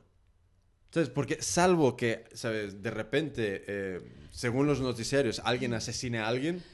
Pero ¿sabes qué a veces pasa con eso? Yo pienso que Dime. es como el diseño, el artesano puede dar la tabarra, como dice Rosa, en ese momento, pero para llegar a esa feria o a ese artesano, primero tiene que pasar por, la- por el organizador o organizadora. ¿cómo? ¿Explícame? Me explico, a ver, que llamamos al diario, al país, que mañana estamos en X feria, no sé qué, que vengan, que hay un montón de diseñadores, que esto, que lo otro, es como, como el Club de los Martes, los Buenos Aires, llaman, empiezan a llamar todos los diseñadores. Eh, ese medio quiere ir a esa feria, pero ¿qué pasa? Hay un organizador en el medio, que es el que, el que organiza esa feria, que es el que te alquila el espacio, está antes que el diseñador si llegara el medio de comunicación, porque ahí entonces ellos sí se despiertan. Mm, no sé si me explico lo que quiero decir. Sí, te entiendo. Que hay Entonces, que- ¿qué pasa? Que no llega a. Miren el Club de los Martes, sino es. Yo organizo esta feria y en esta feria. Hombre, pero yo creo que entonces la meta debería más que individual ser el conseguir que el medio vaya a la feria. ¿Sabes? No hay más remedio. ¿Sabes? La feria y el nombre de la feria es lo que se va a promocionar. Pero mm, igualmente no es un mal, paso, mal primer No. paso. En el sentido de, bueno, ahora mismo, evidentemente, todos los diseñadores van a dar la tabarra. ¿sabes? Incluso ¿sabes? llamar tres o cuatro o cinco veces al día, porque no te van a denunciar, sino que igualmente te cuelgan el teléfono o te hacen caso. Y punto, no va a pasar más. Em, y si, bueno, si la feria se lleva la visibilidad, esperar que el público que venga a través de eso sea la recompensa para los Y diseñadores. si no, también, la- eh, también lo que veo que por ahí tampoco hace mucho ruido, porque ¿qué pasa? Que da o casualidad que las ferias caen todas a las mismas fechas. Me refiero. Primer fin de semana de octubre hay tres ferias. Y capaz después pasan quin- 15 días, un mes o nada, y no hay ninguna. Ya. Y volvemos de las vacaciones y de vuelta están las tres o las cuatro de siempre en el mismo fin de semana. Y, y cortamos en octubre y hasta diciembre no volvemos. Y volvemos en diciembre, en la misma fecha, esas tres o cuatro ferias a las que siempre... Sí, que quizás eh, habría que hacer un trabajo de, de- de coordinación, ¿no? Claro, que capaz que de decir, ferias. mira, mm, esta feria la montamos el primer fin de semana de octubre, a la siguiente, el, ot- mm, no sé, vamos a poner nombres de las que el 2 del Nómada, la Boca, el Chip and Chic, el cóctel, las que sean. Es como, este fin de semana la Boca, el siguiente el Nómada, el siguiente el 2 y el Sí. siguiente... No, que, porque a nosotros como diseñadores nos pasa, uy, este fin de semana y tenés las cuatro ferias y decís, ¿a cuál voy? Ya. Y te apuntás a las cuatro, no sabés si vas a salir seleccionado de cuál, capaz que no salís de ninguno, o sea que no participas en ninguna, capaz que salís seleccionada de tres. Entonces Ya. también yo pienso que eso influye para que no hay ruido de feria todavía acá. ¿Por qué? Porque claro, si hacemos una el último fin de semana de julio, dejamos agosto, dejamos agosto y septiembre y retomamos el primero de octubre, otra vez las cuatro y cortan y vuelven en diciembre. Ya, ya, ya, ya, ya, ya. Yo creo que una buena vía es o sea, los medios de comunicación, en plan, pues blogs de muchas tendencias, o sea, es como poner, darle glamour a todo, a todo lo que estamos haciendo. Hay, Es... que, ¿Sabes qué pasa? ¿sabes? Que es como... Tampoco somos lo suficientemente fashion cool para esta gente. Pues yo no, no te creas, ¿eh? porque ahora mismo todo el rollito este handmade y artesano y, y be different está pegando muy fuerte. ¿eh? La gente quiere diferenciarse y, y no es lo mismo irte al Zara y, y ir todos como soldaditos de la misma prenda de ir vestidos. que ah, Yo creo que ahora hay un movimiento muy fuerte. Es igual que el, el tema de, de los talleres. Ahora la gente se apunta a un montón de, de sitios para aprender a hacer cosas y aprender a hacerlas ellos mismos. Ya. Entonces, está, se está poniendo de moda cada vez más. A lo mejor no es todavía lo suficientemente visible, pero sí que creo que está ahí como un run run. O sea, estamos despegando. ¿eh? La, la gente sabe que hay algo y luego ya es como tú te quieras también mover y, y- y el grado de interés que a ti te mueva para buscar. Oye, pues a mí me gusta esto. Pues voy a buscar en internet a ver si hay una feria o a ver si hay algo. Ahora mismo en muchas revistas, rollo de tendencias o, o- o rollo moda, ahí hay, hay diseñadores eh, que van al, al Nómada o cualquiera de estas ferias y algunos productos sí que salen. O sea, no, no vamos a generalizar porque es difícil y no todo el mundo no puede estar ahí, pero sí que poco a poco ahí hay pinceladas y, y se está viendo. hay una muy, muy divertida que está en el Cuore que se llaman Los Sobornos o algo así. Y que cualquier diseñador, o sea, imagínate, el Club de los Martes quiera darse a conocer en el Cuore. Entonces tú les mandas un set de productos y, y luego ellos, o sea, pa- digamos que es como que para que te den a conocer, sinceramente, o sea, es así. Entonces tú les mandas, pues les mandas una serie de cosas, o sea, digamos como un regalo para que ellos vean lo que tú haces Ajá. y entonces te lo sacan en el cuore, ¿sabes? O sea, Ajá. eh, Si simplemente les si les parece divertido y si les gusta, pues dicen, mira, os presentamos este el, el Club de los Martes. ¿Y lo que no sale?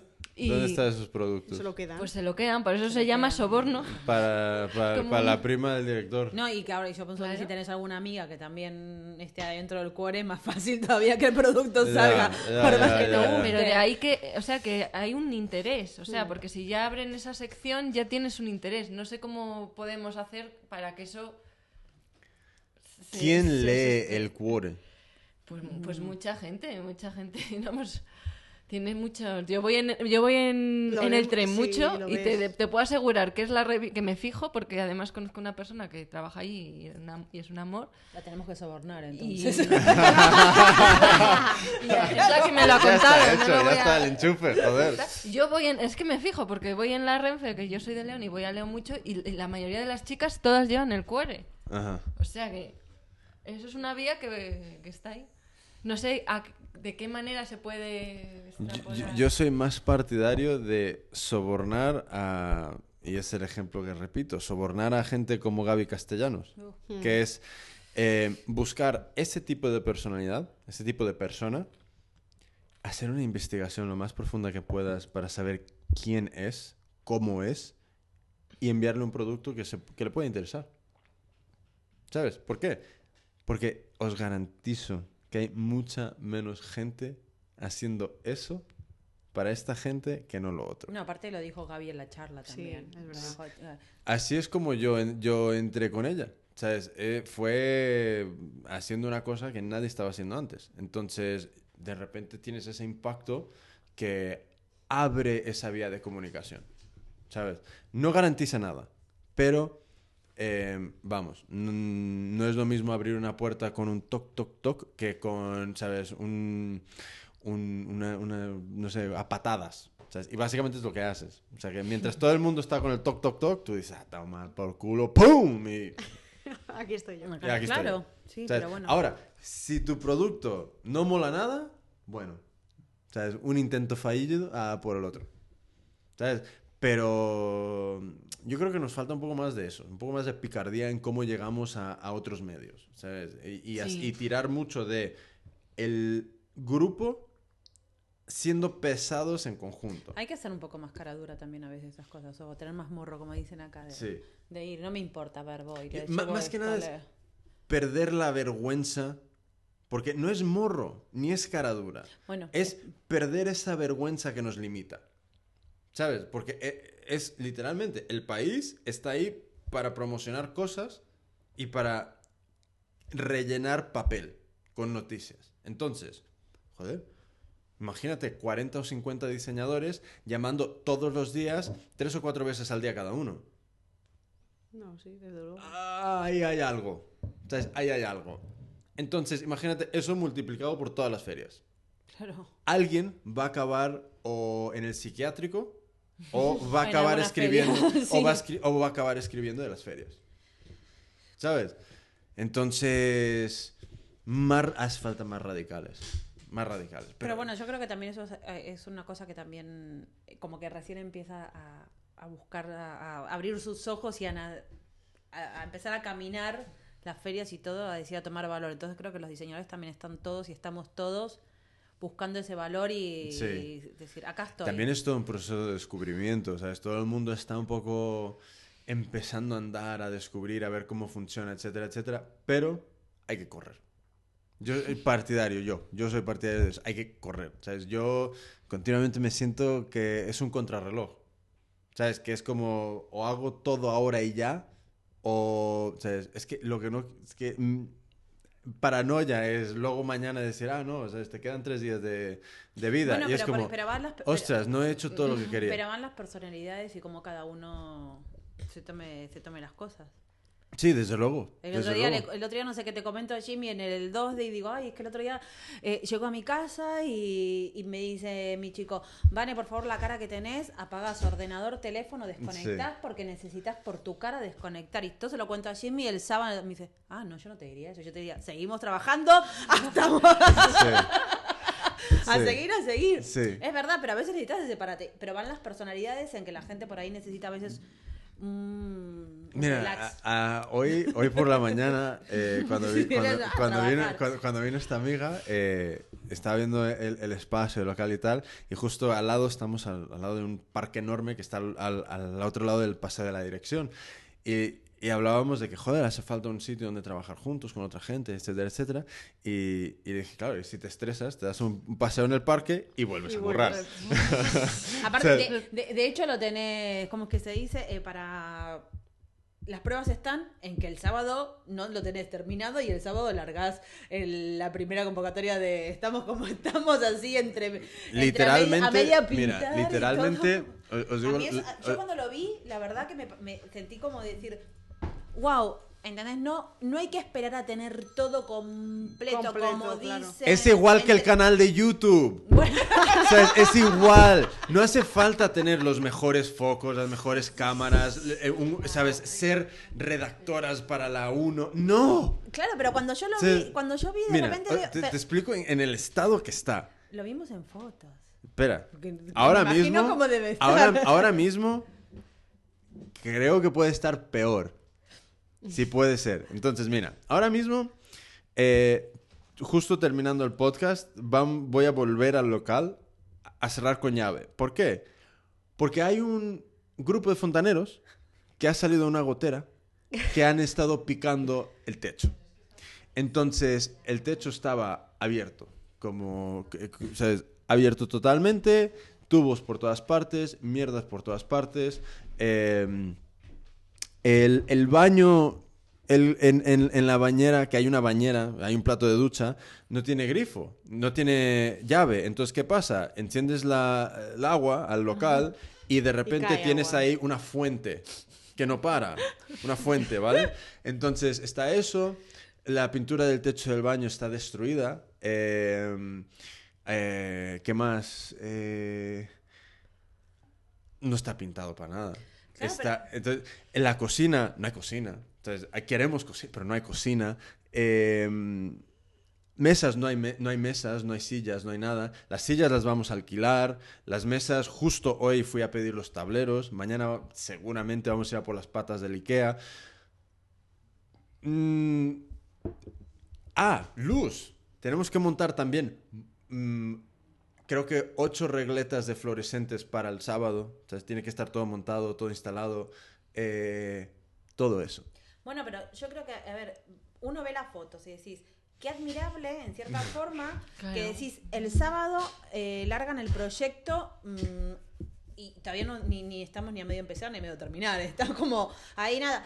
Y yo solo lo, me da como, a ver, como decís, tiene que ser así, no todo ten- a veces tenemos que, que estar de decir, hago esto. También tiene te digo una cosa. Que, También- claro, hay veces que también te que es un taller, mucho, ¿no? Que ¿sabes? piensas que tienes que dar lo mejor y que si no está perfecto al 100%, pues que a lo ¿Sabes mejor también no qué pasa? Que, que es un taller.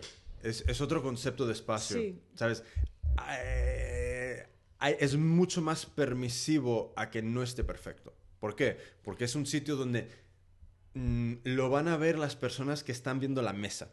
¿Sabes? No se están preocupando de si hay pint- no está pintado, que de repente... ¿sabes? No se están preocupando de eso. Se van a preocupar de que haya espacio, haya sitio y poco a poco haya eh, más herramientas y equipos con que fabricar. Obviamente no vas a entregar un producto, un anillo por la mitad, no, está- no, no es comparable, son dos cosas distintas, pero a veces...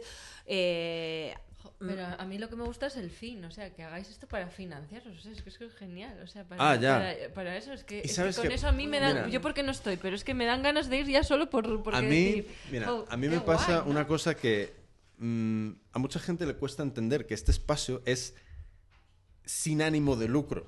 Que aunque estemos recaudando dinero, nadie está cobrando un sueldo de aquí. O sea, no es una cosa donde yo me he montado esto para... Para sacar Au- beneficio. Efectivamente. Entonces, ¿qué pasa? Ayer lo estaba hablando con alguien, me dice, y, no, es que tú tienes que coger un sueldo de esto y del otro. Y es como, no, es que yo tengo otros proyectos, yo tengo Yocoso. Yocoso es por lucro. Eso lo, lo digo mm, alto y, y- y lo es por lucro. Entonces, cobro por la publicidad en Yocoso y ahora mismo estamos desarrollando otro proyecto con Yocoso. Entonces, ahí es donde yo quiero ganar dinero. Ujú. Hecho por mí es... Es como mi... Tu hijo, vaya. No, e- es mi intento de devolvernos todo, de darnos lo que a mí- yo vi que nos hacía falta, que me hacía falta desde el principio, que es sitio donde trabajar, contacto con otra gente similar, diseñando no una escuela, sino que un sitio donde currar. Espacio, máquinas que nos pueden ayudar a, a funcionar, un plató, todas estas movidas. Entonces, ¿qué pasa? Que es como... mm, esa es la intención. Entonces, todo lo que entre aquí se va a devolver al espacio. O sea, mi meta número uno ahora mismo es igual, es, es- es no cerrar antes de abrir y luego pagar el alquiler y los suministros. Eso es mi, único, mi única meta a corto plazo. Vamos a montar un montón de cosas, pero esa es la meta. ¿Por qué? Porque la idea es que esto esté funcionando para nosotros. Sí, pero tú tienes esos gastos fijos, o sea Claro. que tienes, tienes que, que cubrirlos Hay de que alguna cubrir manera. eso, claro. y- Y eso va a ser un plan de socios. O sea, es, es como un Eso sí, gimnasio. Va a ser Sí. como un gimnasio. Tú quieres venir a utilizar todo esto, paga como un gimnasio. Va a ser, creo que es- va a estar sobre los 50 euros al mes, que no es nada. O sea, es- n- no es que no sea nada, pero comparando con otros sitios de coworking y comparando con eh, lo que cuesta un gimnasio, joder. es No, y que- pero aparte, no vas a dar, el otro día no habías preguntado qué, qué tipo de material o qué tipo de cosas Sí. necesitábamos para aquellas personas que no lo podíamos comprar. esa es la Que idea. decíamos, la máquina de forrar botones, la máquina de hacer chapas, es como, pago 50 euros, pero no me da solamente la mesa y yo me siento en la mesa, no, pago 50 euros y me da la Esa es la posibilidad idea. Y, de... y eso es lo que yo quiero hacer. Yo quiero, una vez lleguemos a ese punto de, vale, ahora estamos cubriendo alquiler y suministros y tal, em, aparte de los acuerdos con empresas, porque vamos a buscar patrocinadores, vamos a buscar eh, todo eso para que, o sea, en, en especie o económico, el, el- la ayuda. en cuanto empecemos a entrar en, en- en tener, vamos a decir, entre comillas, beneficio o, o extra dinero, todo va a ser para comprar cacharros. Todo, todo va a ser para comprar máquinas. eh, una queremos comprar eh, impresora de 3D, estación de serigrafía, eh, ordenadores, eh, todas estas movidas que en general entonces, es, es verlo en internet. Y es que estoy hasta los huevos de eso. Porque es que, por ejemplo, una, una remalladora para punto, una overlock para acabados. Son cosas básicas que no te vas a comprar, porque cada una son 300, 400 pavos, mínimo. No, y a ver qué te pasa, que yo le decís, ay, quiero hacer chapas, y que- me compro la máquina, hago cuatro chapas, no hago más. Claro, claro. Es lo que nos pasa, que un poco más que nos Sí. comprábamos los botes de resina por mayor. Sí, claro, sí. Y ahí teníamos los botes de resina. Que te Eh. diga Rosa ayer, me dice, estoy haciendo orden y acá aparece en mi casa esto y lo otro. Sí, sí, sí, porque vas acumulando, o sea, te emocionas tanto con todo lo que vas descubriendo que quieres hacerlo todo y llega un momento que es que parece que tienes síndrome de Diógenes. Que una cosa- O sea, que llegas una- a tu casa una y dices, cosa- o me voy yo o, o- o quito todo lo Pero que que hay una por cosa es que lo hagas con, un, con material que decís, bueno, las lanas en algún momento, pero cuando te decís, vi esto y me caliento, quiero comprarme la máquina de hacer las chapas, quiero comprarme Ya. la Dremel, quiero comprarme la pulidora de no sé qué, quiero comer como... Ah, y, y esa es otra cosa. Vamos a, a intentar también acondicionar algún espacio para temas de tecnología, para poder trabajar con temas de Arduino, temas de Lilipad y todo esto. Entonces, la idea es tener unas Dremel, unos, unas estaciones de soldado para poder trabajar con placas y tal, toda esta movida. Entonces, porque hay un cruce directo ahora, ahora mismo con, con esto y, la- y el textil. Entonces, la idea es evolucionar producto, ¿sabes? Y eso es una, lo que son materiales. Y luego todo lo pesado que puedo hacer para traer a gente como Gaby, como Miguel del Fresno, etcétera, etcétera, para enseñarnos cosas. Claro. Entonces, la idea es, por ejemplo, diseñadores industriales, diseñadores de producto, eh, decirles, mira, ven, somos una asociación sin ánimo de lucro, vamos a, ¿por qué no impartes un taller una tarde? Dos, tres horas. Joder, es que eso tiene algo, un valor que no, no nos vamos a ir a hacer un máster en el IED por, yo qué sé, 5, 6, 10 mil euros para aprender eso. Pero si hay un pesado de turno que les puede traer, puede, podemos hacerlo. Además nos viene súper bien. Sí, yo, yo creo que es una cosa que, que es necesario, ¿sabes? Porque es que hay tanta gente creando ahora, con tanto potencial, que lo único que hace falta es un poco un, un empujoncillo más, ¿sabes? Para evolucionar ideas, evolucionar producto y crear cosas nuevas, ¿sabes? Y entonces, por ahora mismo hay todos esos fallos con el espacio, pero em, la idea es que nosotros mandamos ahí.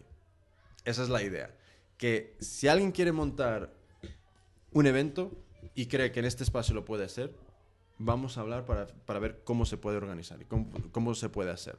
¿Sabes? Esa es la idea, que eh, aquí nosotros mandamos. Claro. No, y que es muy bueno porque hay mucha gente con mucho talento, con muchas ideas, pero que no da abasto, que no, no puede materializarlas, pues por eso, porque tú a lo mejor hoy te puedes comprar la Dremel y mañana te compras la remalladora, pero dices, bueno, ya, o sea, no tengo ni espacio para acumular, ni Ya. dinero para invertir. Esa es otra, esa es otra, que el, el- el espacio que tenemos de trabajo. Claro. Entonces, hoy pedí seis tableros de 1,83 por 1,83, enormes. Y luego otros dos de 2,40 por 1,20 que van a ser dos mesas de corte, eh, mesas altas de corte. Entonces dices, joder, ¿sabes? ya poder llegar ahí y decir cuál de estos bicharracos me, me- me- me cojo y me siento, pues está guay. ¿Sabes? Sí, es una pasada. Sí. Bueno, ya nos contará Rosa que va el sábado. Sí. Sí, sí, sí. Yo, vamos, en cuanto salieron los cursos, y no me, me he apuntado más porque se solapan. Si no, a todos me hubiera apuntado. Porque... Hoy, hoy tengo que hacer una devolución a una chica que de repente le entró la fiebre y cojo- cogió cuatro plazas, una para ella y una para su hermana, creo, para cursos que se solapan. Entonces dice, ostras, me acabo de dar cuenta de que los horarios. Entonces va a haber dos plazas libres para el de libreta de, con, Con con cintas. cintas. Sí. Entonces se van a quedar al del tocado, creo. Ah, ya, ese es el que estoy yo, Sí, ahí a sí. tope. Con Noelia, que Noelia, Noelia, está, eh, está que no duerme por impartir sus primeros talleres y tal, pero se lo va a Bueno, hacer. seguro que va a salir genial. lo va a hacer. Y quien no conozca a Noelia, este, tenéis que escuchar el podcast que hicimos con, con ella, que fue hace, yo qué sé, la semana pasada, por Dios. O sea, un fenómeno. Es muy divertida, la conocimos en el en la charla de castellanos. Pues te, te digo una cosa, si no habéis escuchado el podcast, y eso que se nos perdió como media hora de, de- de audio que el ordenador le, le no pudo con Noelia, el ordenador. Entonces, eh, entonces se perdió como unos 20 minutos, media hora ahí, pero buenísimo, o sea, buenísimo, un, un- un personaje. Eh, ¿Qué más? ¿Qué más tenéis ahí Yo haciendo? estoy un poco que tengo visitas. Vale, pues... Lo siento, no es por pues nada. nada, las chicas las dejo. eh, no, no es por cortarles, pero ya se quieren quedar. Yo no tengo problema, que tengo visitas de Argentina y me tengo que... Como queráis. O ponemos punto y final o... No es por ser agua fiesta, yo tengo que retirarme. Pues ¿Qué es el consenso? así- Pues nada, el Nada, concepto es que, que si quieren cosas diferentes, cosas que están hechas de verdad. No, decía que es el consenso. que el Ah, el consenso-. Ah, el concepto. Ya, se "Ay, había, ahí voy, ya se había al puesto en, en- concepto". en modo, Sí, sí, en modo. Pues nada. Bueno, modo pu- publicidad y promoción.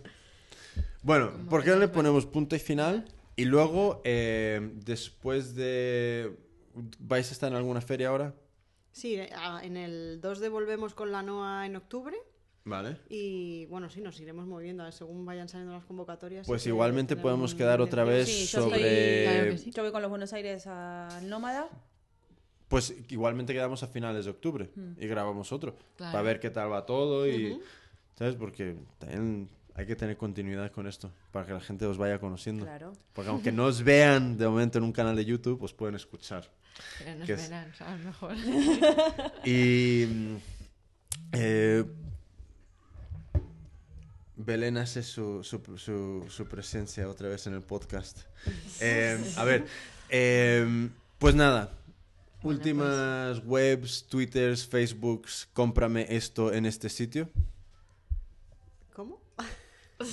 Promocionar, promocionar, promocionar, ahora mismo. Promocionar, pues nada, que entren en nuestro Facebook, que es facebook.com, arroba, bueno, barra el Club de los Martes, y que ahí iremos informando de muchas Sí, cosas. Y que no se pierdan el blog, de verdad, porque está siendo muy divertido, yo creo que muy útil, que van a encontrar un montón de consejos súper buenos y súper divertidos, que es, eh, es el club m eh, blogpop.es y que estamos ahí a tope y que de verdad que lo van a disfrutar y, Y que, nos, nos pueden escribir y contar sus cosas también. Que...